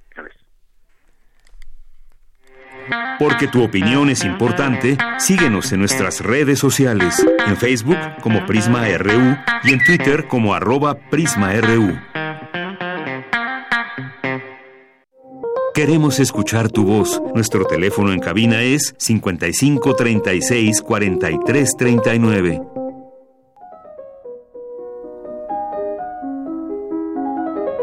Cartografía RU con Otto Cázares. Bueno, ya estamos aquí en Cartografía RU. Todavía no nos adelantemos a la sobremesa. Otto Cázares, ¿cómo estás? Ya queremos platicar de todo, hacemos antemesa y después la postmesa en la sobremesa. Exactamente. ¿Cómo estás? Estoy muy bien, contento de compartir estos micrófonos contigo. Yo soporté mal como millones de habitantes de la Ciudad de México, los días de guardar forzados que hicieron de la región más transparente la región más contingente del aire. Eh, tiene tres años que, estamos al aire. Y en la primera cartografía, la que inauguró estas andanzas radiofónicas, quizás lo recuerdes de Yanira, yo hablé acerca de la guerra de guerrillas que los pulmones libran contra el diésel. La guerra de guerrillas que libra el neuma contra el CO3 y las partículas PM2.5. Una batalla que pierde nuestro interior carbonizado, eso está muy claro y la pierde también el Valle de México. Eh, déjenme contarles que con una sensación de fin del mundo, durante esos días de guardar yo abrí las páginas de Visión de Anáhuac de Alfonso Reyes y de ahí precisamente se desprenden estas reflexiones radiofónicas. Visión de Anáhuac Es un texto en el que el ojo y el espíritu se alían en una reconstrucción por medio de la imaginación y la erudición, tan profundas en Alfonso Reyes a partir de códices pintados por tlacuilos o por las letras que dejaron consignadas los cronistas de Indias. Es una mirada al Valle de México en el año 1519. Se cumple este año el ceremonial perfecto de los 500 años de esta mirada de imaginación. Y fue escrita durante los años madrileños de Alfonso Reyes, 1915. Una escritura, por lo tanto, anhelante, con el síndrome de Jamaicón, para decirlo muy mexicanamente. Visión de Anáhuac comienza con el celebérrimo epígrafe Viajero, has llegado a la región más transparente del aire. Un epígrafe de donde Carlos Fuentes extrajo el título de su novela, la novela más significativa de nuestra ciudad. Lo nuestro, lo de Anáhuac, escribió Alfonso Reyes, es la atmósfera de extrema nitidez el éter luminoso en que se adelantan las cosas en un resalte individual y, en fin, para de una vez decirlo en palabras del modesto y sensible fray Manuel de Navarrete, una luz resplandeciente que hace brillar la cara de los cielos. Ay, vale la pena citar ampliamente la descripción que hace Alfonso Reyes de la altiplanicie central. Voy a leerles un fragmento de Visión de Anáhuac. En aquel paisaje, no desprovisto de cierta aristocrática esterilidad, por donde los rayos yerran con discernimiento, la mente descifra cada línea y acaricia cada ondulación. Bajo aquel fulgural del aire y en su general frescura y placidez, pasearon aquellos hombres ignotos la amplia y meditabunda mirada espiritual. Extáticos ante el nopal del águila y de la serpiente, compendio feliz de nuestro campo, oyeron la voz del ave agorera que les prometía seguro asilo sobre aquellos lagos hospitalarios. Más tarde, de aquel palafito había brotado una ciudad, repoblada por las incursiones de los mitológicos caballeros que llegaban de las siete cuevas, cuna de las siete familias derramadas por nuestro suelo. Más tarde, la ciudad se había dilatado en imperio y el ruido de una civilización ciclópea, como la de Babilonia y Egipto, se prolongaba, fatigado, hasta los infaustos días de Moctezuma el Doliente. Hasta aquí la cita de Alfonso Reyes en Visión de Anáhuac. Anáhuac significa rodeado por agua o junto al agua. Era un valle que solía ser un depósito cósmico de agua. Eh, con sus varias lagunas. Trece cielos se alzan por encima del valle y nueve inframundos se ciernen por debajo, a los que se accede por Chapultepec, por cierto. Sería forzoso, y sería desde luego más correcto, decir que trece contingencias ambientales nos coronan las testas, y que todo lo que se diga acerca de la contingencia tiene que ser pensado en múltiples de trece. Al cielo más alto, al Omeyocan llegaron los síntomas de la respiración atrofiada. En visión de Anáhuac, Reyes no dejó de encomiar, en una felicísima metáfora, el espacioso circo de montañas, que es precisamente de donde toma título este comentario radiofónico. Ese circo de montañas lo pintó como nadie José María Velasco en las últimas décadas del siglo XIX. Ahora voy a dedicar algunos minutos a estas vistas de, José María Velasco. Velasco pintó el circo montañoso en muchas ocasiones, variando formatos y variando sus intenciones.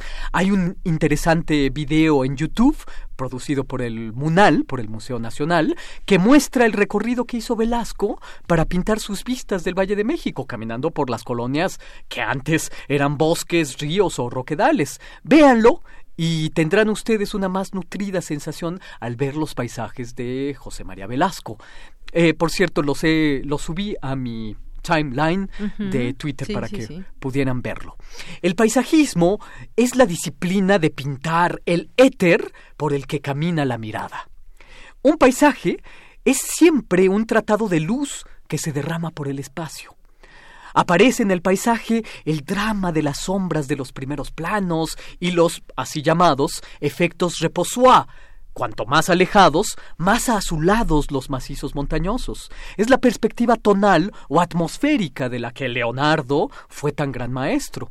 Los paisajes de Velasco se vuelven un tratado completo de nubes. Hay cirros, cúmulos, cumulonimbos, algunas están cargadas de lluvia, otras, más diáfanas, ocultan el sol en filtros de mil iridizaciones. Los paisajes de Velasco no le van a la saga a los de Corot o a los de Pizarro, que son los maestros de la escuela del plenairismo francés. Nitidez que contrasta, o mejor dicho, nitidez complementaria a la tempestad borrascosa de los paisajes del inglés William Turner. Y digo esto porque José María Velasco y William Turner pintan paisajes de, en rigor, el mismo motivo. ¿Qué quiero decir con esto? Londres y México significan lo mismo.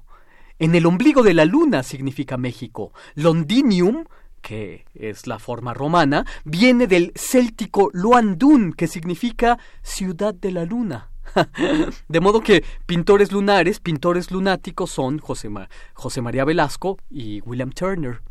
Valle de México desde el cerro de Atzacoalco es una pintura de 1873 de gran formato 150 centímetros por 220, que le valió a Velasco el premio de la Escuela Nacional de Bellas Artes. Es una vista desde el actual pueblo de Santiago, Atzacualco, desde el que en días claros se vislumbra el Tepeyac. En primer término de la composición hay unos indígenas en unos ritos al aire libre de, al parecer, Guadalupe Tonatzin. A medio camino del paisaje se vislumbra el manchón de la Ciudad de México. Esta vista, como dice Fausto Ramírez, el investigador más autorizado en temas de Velasco de nuestros tiempos, da una sensación de enorme amplitud y transparencia de nuestro altiplano central. Nosotros, es decir, los que vemos el paisaje, estamos debajo de una gran nube cargada de lluvia que nos oscurece en los primeros planos, pero la extensión a lo lejos es luminosa. Del mismo año, 1873, es la vista del Valle de México vista desde el Río de los Morales, que es el predio que ahora ocupa la Hacienda de los Morales en Polanco, donde hay, por cierto, un gran restaurante. En la pintura se representa el atardecer, son las 5 de la tarde de un día del mes de noviembre, la luz por lo tanto es enrojecida, a media distancia se vislumbra el alcázar del castillo de Chapultepec, en primer término eh, vemos unas rocas en dramáticos juegos de luces y sombras, un indio está cortando unas tunas, al fondo de la composición vemos los gloriosos volcanes siempre con este efecto reposoir que cuanto más lejano, más azulados los macizos montañosos. Eh, hay una segunda versión de esta vista desde el río de los Morales, pero del año 1891, que es impresionante, eh, pertenece al Munal y es un pequeñito formato. Hay más vistas del Valle de México de José María Velasco. Está el Valle de México desde el Cerro de Santa Isabel, en la Sierra de Guadalupe. Están las vistas del Valle de México desde Tacubaya y otras tantas desde el Molino del Rey, desde Chapultepec, desde Hacienda Cuapa, etc. Eh, la vista que Velasco pintó con más frecuencia fue la del Valle de México visto desde el Cerro del Tepeyac. La pintó en varios formatos, hay uno pequeñito que es una gloria de ver en el Munal, y quizás Velasco eligió ver el Valle de México parado desde el Tepeyac, desde la que sería su tumba, porque Velasco está enterrado en el Panteón de Tepeyac, ahí en la villa de Guadalupe, que es un panteón eh, cerrado al público, por desgracia. Yo en mi cumpleaños intenté dejarle unas flores a la tumba de José María Velasco y no pude, está cerrado sin explicación ninguna. Todo paisaje implica, desde luego, una exploración, una caminata y una elección del punto de vista. Hay que procurar elegir aquel lugar donde la mirada abarque la mayor extensión posible, cosa que se facilitaba en el Valle de México. Por eso es tan atroz la sensación que nos produce abarcar con la mirada el mojón de smog por encima de nuestras testas, por encima de la ciudad. Escrutar panoramas llevando consigo el instrumental del pintor fue lo que hizo José María Velasco. El espíritu del que ve paisajes sale por los ojos y se va de paseo por el espacio y las cosas. ¿Cómo pueden pintarse montañas? Pues volviéndose montaña, dice un filósofo de nombre Merleau-Ponty. ¿Cómo pueden pintarse las nubes? Pues volviéndonos un poco nubes. Velasco, pintando el circo de montañas, se convirtió en el circo de montañas que en palabras describió Alfonso Reyes en Visión de Anáhuac. Y ay, queridos conciudadanos, de ello solo nos quedan las pinturas y las descripciones. Y esto es lo que yo tengo que decir este lunes 20 de mayo de 2019. Pues muchísimas gracias, Otto Cázares, como siempre, todas estas reflexiones que nos llenan de ideas y también nos hacen, nos llevas a nuestras propias reflexiones, tomando en cuenta pues todo esto que vivimos en los últimos días, que fue algo muy y que hemos dejado de ver, que nos ha nos ha dejado marcados y a los niños. Yo no había no habíamos visto una situación en donde dejaran a ir días seguidos por esta contaminación. Sí, así es. Pero bueno, continuamos. Ya llegó la Ahora sí es el momento de la sobremesa. continuamos. Sala Julián Carrillo presenta.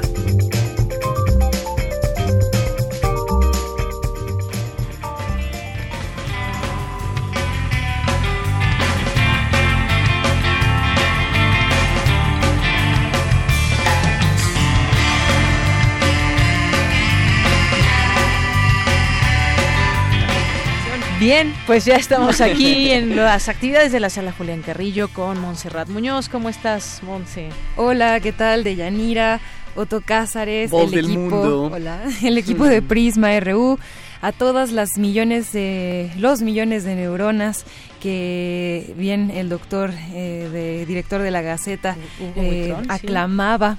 Y pues bueno también a todos quienes obligados en estos días de asueto, pues encontramos nuevos caminos, nuevas formas, nuevas ideas. Y creo que la pregunta es, ¿qué podemos cambiar? ¿Qué podemos cambiar en nuestra vida diaria, en nuestra cotidianidad, para que esto no sea así? Yo los invito a sacar las ruedas, las verdaderas ruedas antiguas, la bicicleta, eh, los mm. patines, la patineta, exacto, la patineta, los scooters, y pues en eso hacer un juego de también eh, pues sonrisas y movilidades, un juego de movilidades, es a lo que iba. Y nuestros dos pies también. Claro, claro, claro, y pues también eso en conjunto, creo que de ahí parte como a lo mejor algo de las soluciones que podíamos tener. Por ejemplo, no tuvimos actividades eh, tanto con el concierto de la FAM el jueves como en el concierto de Intersecciones.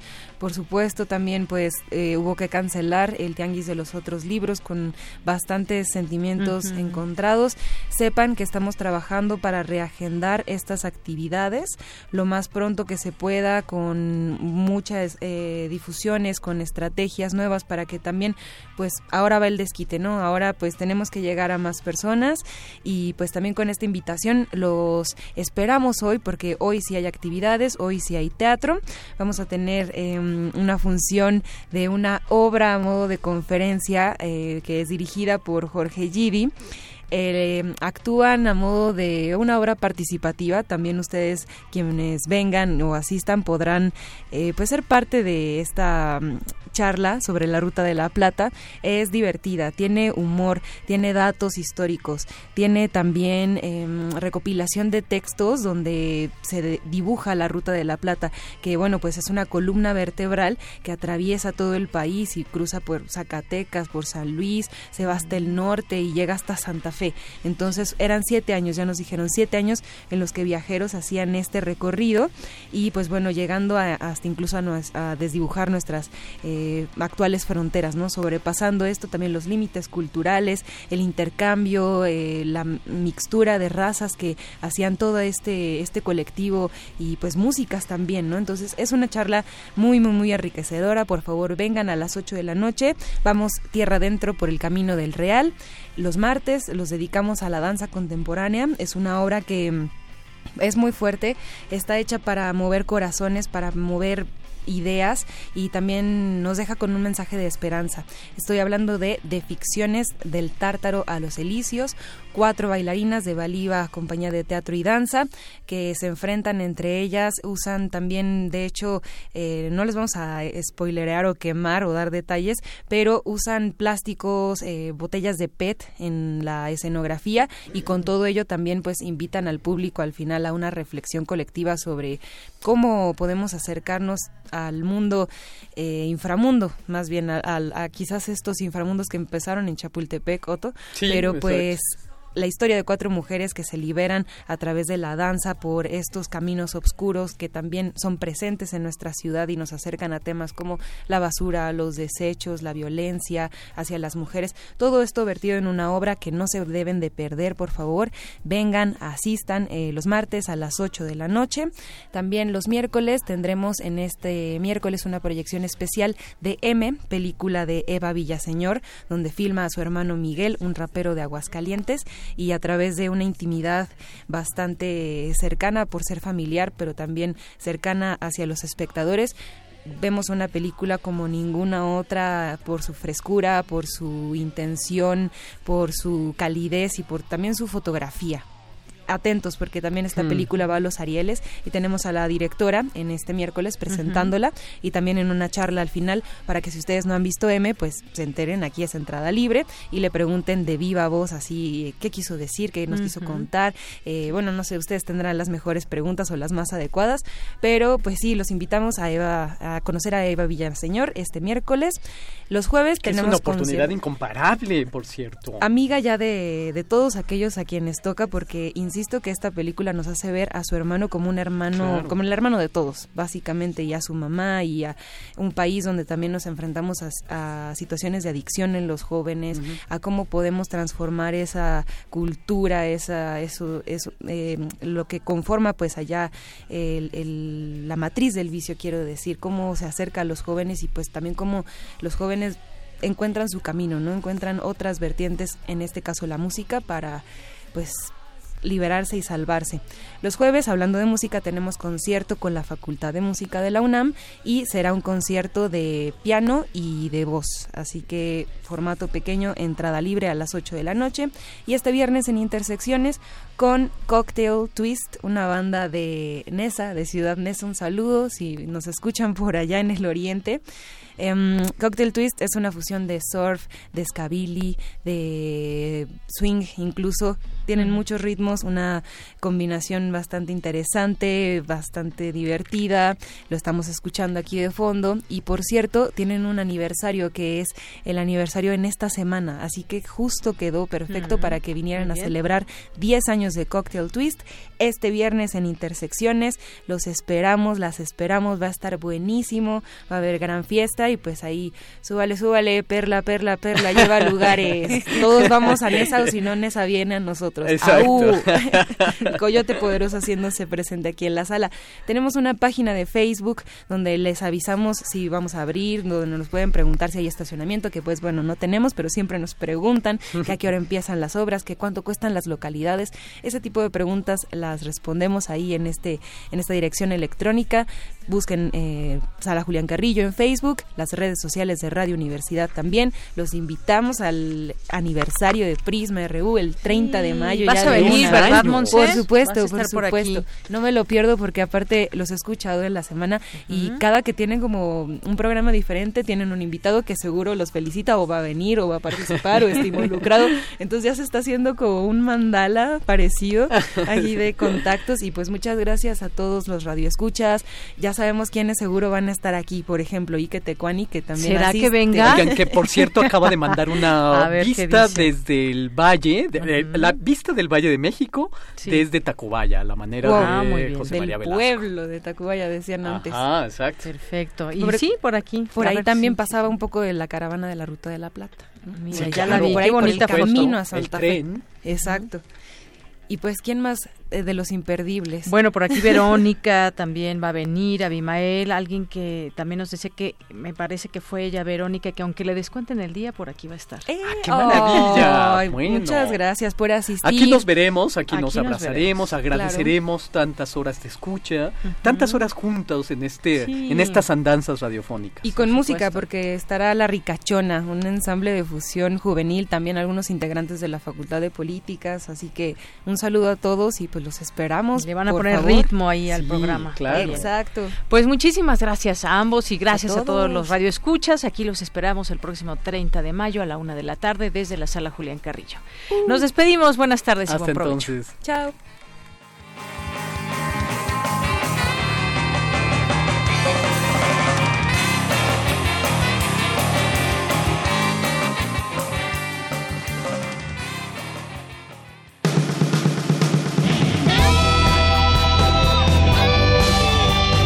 Prisma RU. Relatamos al mundo.